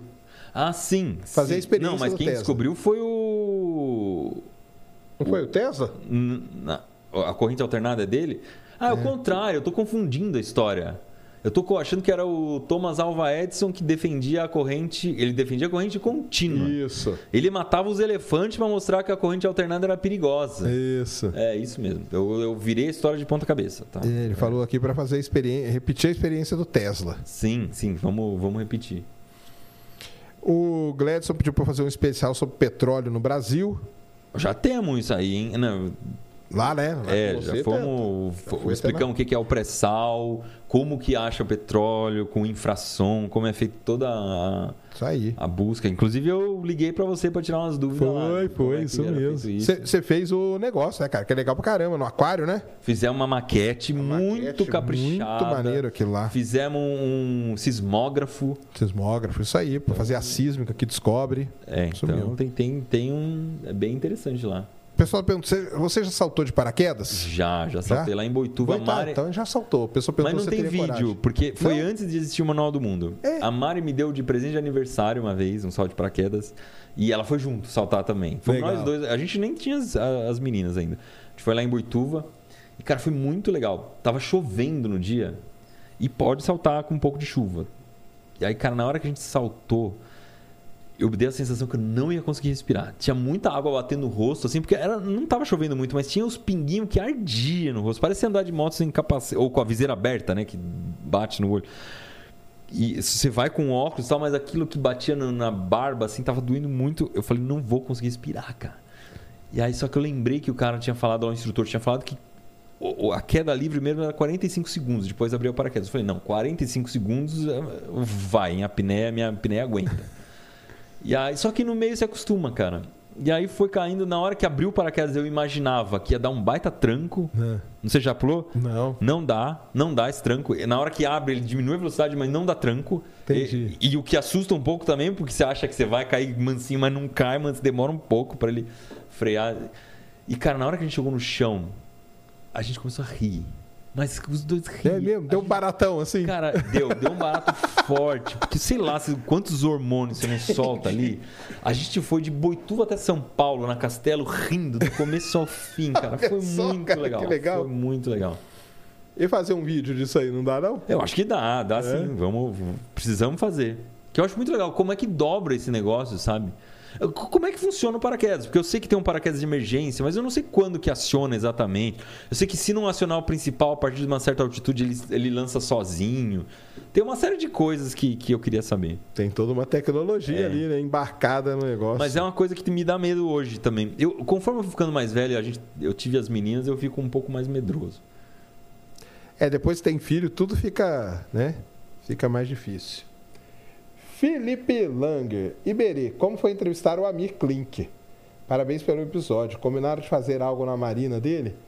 Ele colocou o submarino lá sem avisar. Sem avisar, não. Eu fui com uma equipe lá que, que tinha Sim. autorização pra pra ir na Marina, mas o Amir mesmo não sabia. Chama o Amir pra vir aqui. Pô, vou pegar aqui o contato com eu não tenho contato dele, vou pegar com o Iberê, cara. Seria sensacional. Eu leio os livros do Amir Klink desde Nossa, de é sempre, cara. sensacional, é sensacional. Eu gostei muito de conversar com o Amir. Ó, os conteúdos sobre Arduino me ajudaram a construir uma horta hidropônica Que vertical. legal! Com ESP32 e É. os sensores. ESP32 é a plaquinha aparente do Arduino lá aqui. Como Nossa. você tá no Arduino? Tá. Deu uma parada agora ou continua? Não, a gente tá. Amanhã eu vou gravar um alimentador de peixes que a gente Ah, está é? construindo lá. É, porque Legal. a gente tem um, eu tenho um be- dois beta em casa, é, da Melissa, e- um da Melissa e outro da Helena.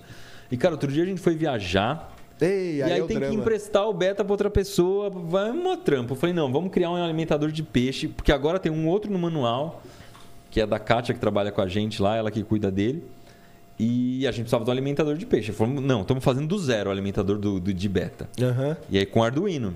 E aí um motorzinho de passo, é, o disco que você coloca a comida na impressora 3D. E tem um relógio também que, que controla. Que porque o, o relógio que vem no Arduino dentro dele ele é meio. Certo. É, ele, ele começa a perder o tempo, não é muito preciso. Tá. Aí você tem que instalar um módulo de relógio, que tem uma bateria, tudo. Então ele não, você desliga o Arduino, ele não perde a hora. Mas então, toda hora a gente tá criando alguma coisinha nova lá com, com o Arduino. Agora eu comprei uma ESP32 para começar a aprender um pouquinho dela também, que é, que é bacana. Ela tem umas possibilidades além do Arduino. Mas eu, eu tenho que fazer alguma coisa com o Arduino porque eu não gosto de parar. Eu- foi o que me voltou a gostar de programação, cara. Fazia muito Entendi. tempo que eu não programava. E aí com, a, com o Arduino é muito gostoso de programar, que você vê o resultado físico. É, na hora, coisa. né? Isso, É, exatamente. e tem outra coisa que é muito legal, que é parecida com o carro Tesla. Você constrói o hardware e você consegue dar upgrade nele pelo software. Você vai melhorando o funcionamento do hardware só mexendo no código. Só mexendo é no código. sensacional, cara. Isso Eu é acho mesmo. muito legal. Marcelo Valentim mandou dezão aqui, ó. Boa noite, Sérgio Emberê. Desafio você a construir um robô topeira para cavar quilômetros e, quem sabe, um com carcaça com a possibilidade de chegar no manto. Nossa, mãe do céu. Aí, ó, você chegar, o que teria ali? Rocha derretida, cara. Se o Iberê construir isso, aí vai ser um recorde Aí da é uma humanidade. coisa. Eu, eu, eu gravei um dia, esses dias falando do buraco de cola lá da, da Rússia, o da buraco Rússia. mais profundo 13, né? de todos. É. 13 alguma coisa, não é isso? É muito raso, né? É muito raso, não é nada. nenhum. Bom poço aí, um poço de pé. Aí, podia fazer um poço um dia. Um É uma- poço complicado. É, é, nossa. Iron Bruno, salve Sérgio, salve Berê. O que, que é isso? Natima vez, dois. Pedi, anos atrás, pedi pro Iberê fazer um telescópio. E Ah. agora, dois anos depois, vem pedir novamente. Iberê faz um telescópio newtoniano e a montagem com Arduino. Pai, nossa.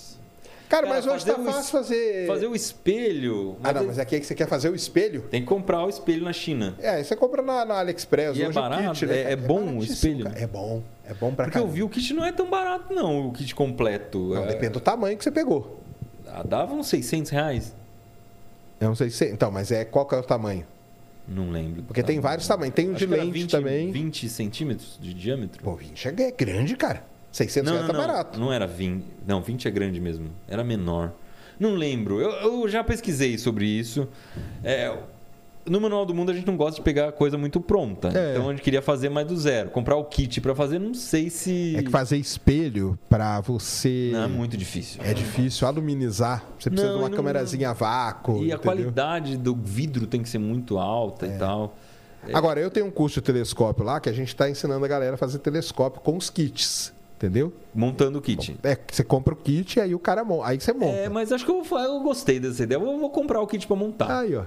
E aí o, que ele tá falando que é o legal é você colocar o motor Ah, pra, pra caçar o. para ficar Sim, ajustando com a É, velocidade. porque outro dia a gente ganhou um, um microscópio baleadão lá, um newtoniano bem. Um telescópio. É, um telescópio bem, bem detonado, mas funcionava. A gente deu uma limpada nele e tal, Mas sabe o de telescópio, cara? Se o, o newtoniano, que é esse aí que tá aí atrás, ó.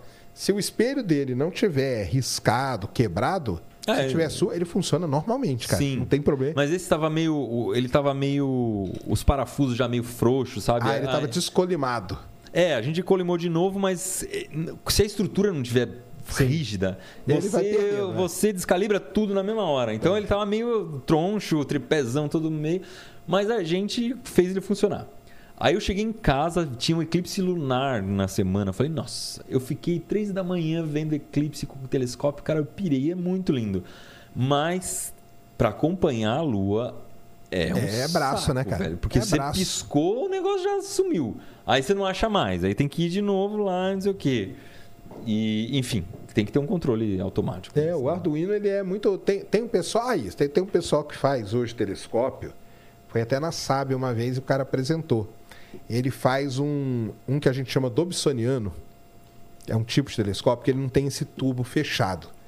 Então você compra, o que, que o cara fez? Ele comprou o kit, ele não fez o espelho, lógico, mas aí ele fez a estrutura do telescópio em impressora 3D.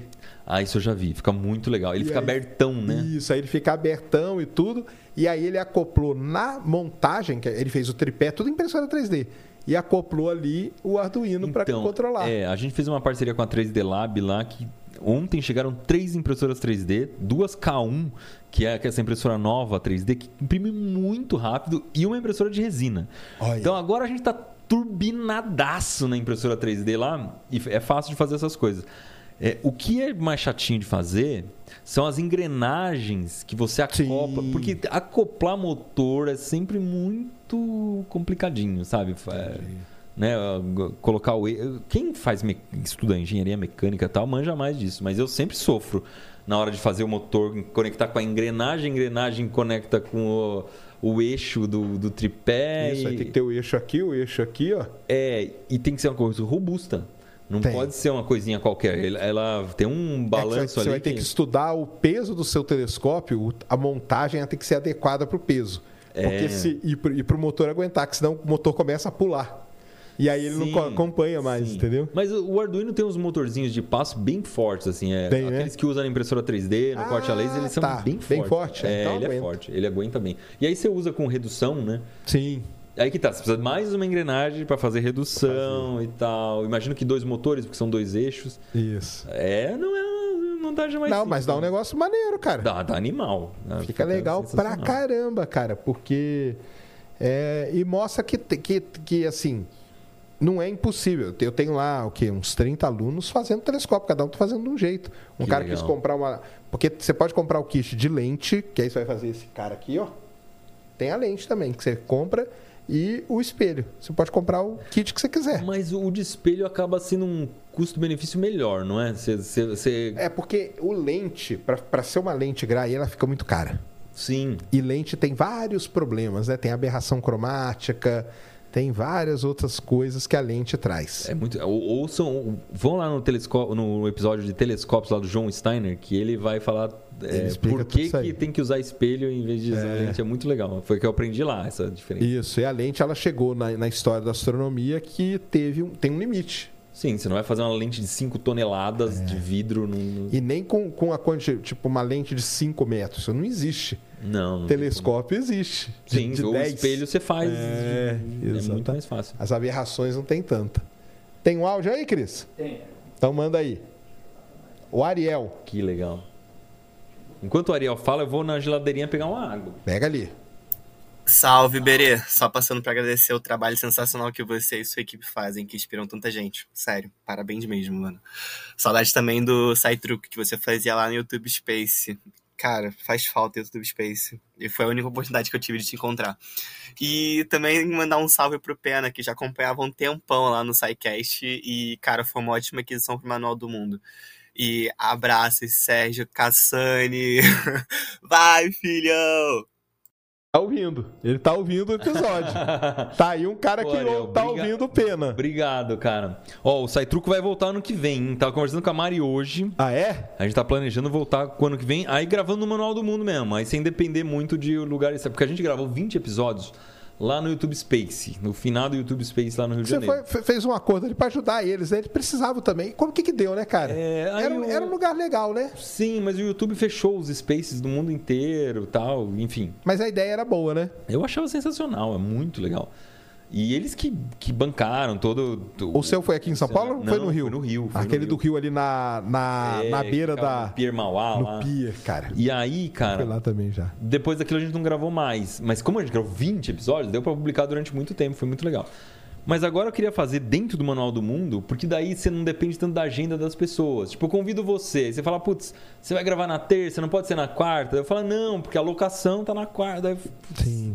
Em casa ali você tá mais. É, em casa não, dá certo. Vai, bota lá. Entendi. Felipe Raime contra Sérgio Sacani. Aí, ó, vamos fazer um. É. Vamos fazer um sai truco lá. O, o Carlos Alberto aqui mandou dezão.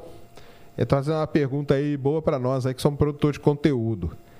Iberê, vale tudo pela audiência. O clickbait não pode ter causado um mal muito maior do que imaginamos, tendo em vista o atual imediatismo na leitura. Você não usa clickbait, né? Ah, a gente faz umas brincadeiras de vez em quando, É. sei lá. A gente, eu reformei uma morsa que era do meu avô. Eu coloquei, eu que decidi lá, morsa detonada, nós fizemos renascer. Sei lá, uma coisa assim. Não, mas aí não é, não é clickbait. é, uma, uma zoeira, É. dando uma exagerada, assim, mas É que o clickbait mais é quando o cara engana. Pra mim é quando o cara É, engana. o cara, o cara engana. Isso É. não, não, não. A, a gente, às vezes, já.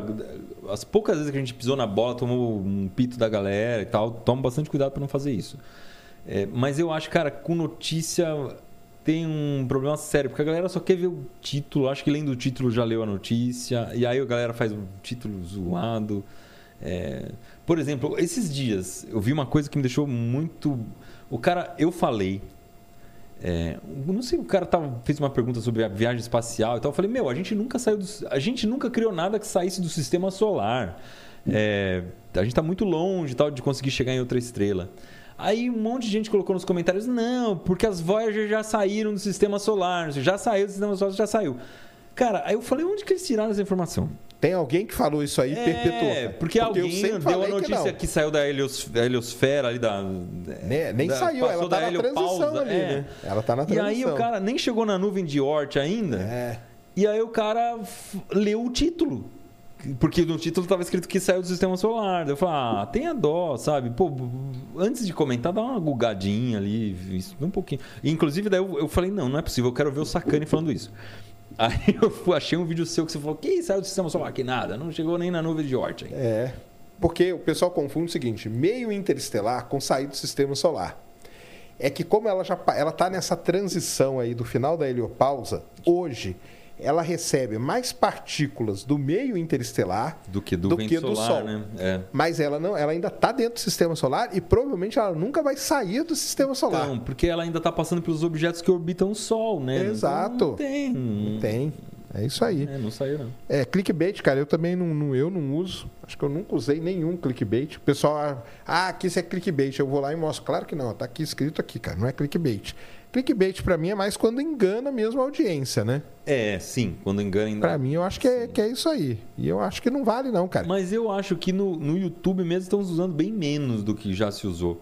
Porque. Já foi mais, né? Já foi pior, mas é que o YouTube fez um negócio no algoritmo que eu acho justo. Se a pessoa. Se ela percebe que muita gente entrou no vídeo e tá saindo rápido, ela vê que é clickbait. Sim. A galera tá entrando muito naquilo e não tá ficando. Então vamos penalizar. alguma coisa É, ali, tá, né? Tem problema. É isso mesmo. Sérgio, qual é o mistério sobre um sobre? O que, que é isso, cara?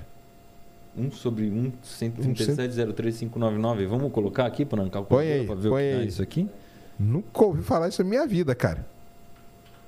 1 dividido por 137,03599.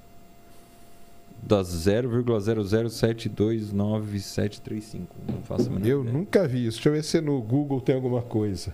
Não apareceu nada não. Ficou- 3, 5, 9, 9. Cuidado, isso aí é, vai, vai ser uma pegadinha. É, aquelas coisas que- exatamente. Você brincava de escrever coisa na calculadora quando você era criança? Sim.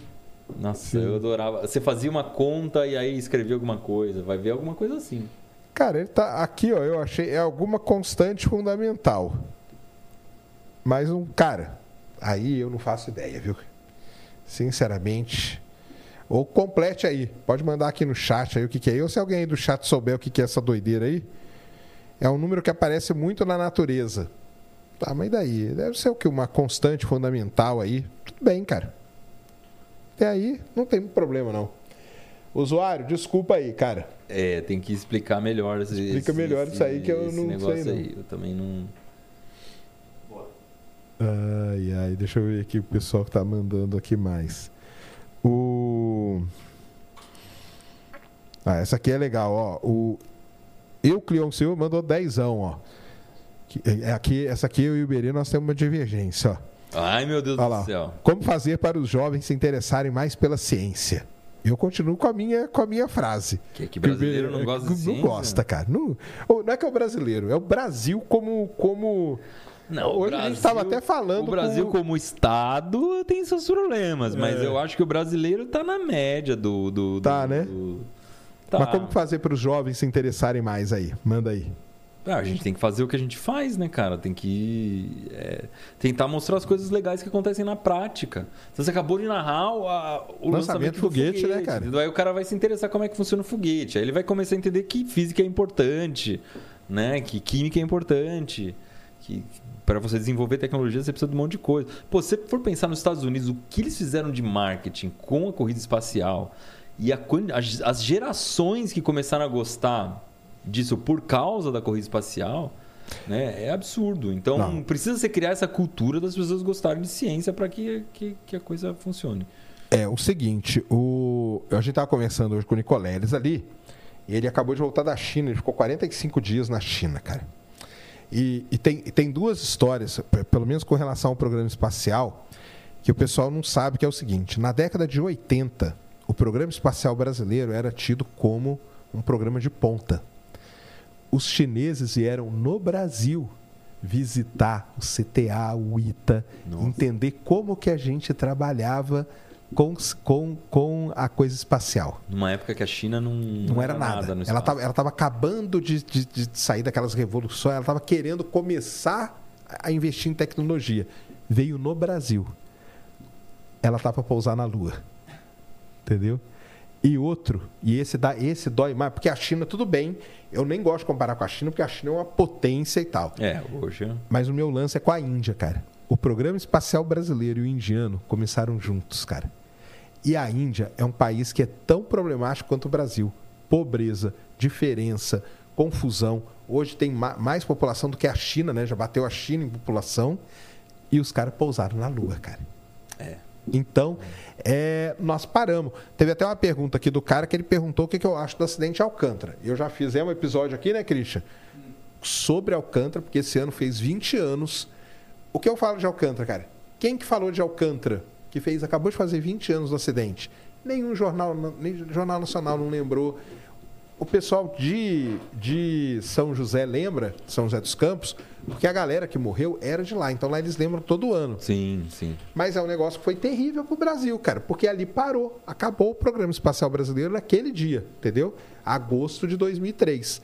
Então é, é muito complicado você ver esses outros países aí que fizeram esse investimento. Então você pega na, na Índia, é, eles descobriram, por exemplo, água potável graças a satélite. E descobriram, eles tinham um problema de fome terrível.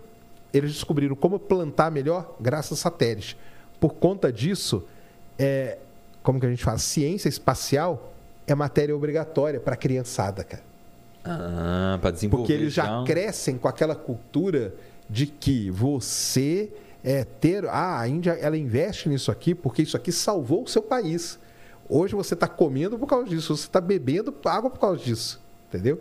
Porque aqui ainda tem aquela visão assim, pô, tanta gente morrendo de fome e os caras mandando foguete para o espaço, entendeu? Mas lá eles enfiaram essa cultura aí. Sim, por exemplo, aqui no Brasil, todo o monitoramento de desmatamento da Amazônia é feito por satélite que a gente mesmo constrói lá no INPE, né? E isso. Não, se bem que é, a, gente, a gente usa o Amazônia, né? O Amazônia 1. Tá até ali a primeira foto dele, o pessoal do INPE trouxe para mim, ó. Só que, por exemplo, o que, que a gente faz mesmo hoje? A gente compra as imagens Compra do. do... do, da Planet Labs, entendeu? Quando, quando eu acompanhava o Deter lá, eu Deter. acho que ele usava o Cibers Os 2. Cibers, eles usam o Ciber. É só É, que então. aí, esses satélites, eles dão uma resolução muito grande. O Planet Labs é 30 centímetros. fechadinho? É fechadinho. Mas aí não tem é, computador para analisar tanta coisa. Tem, o Brasil compra. Compra essas imagens aí. Mas aí você vai analisar só o que já está estragado. Não, eles analisam tudo. Tem aí. Tudo? Tem o super Que haja processamento de dados é, para eles dar processam aí.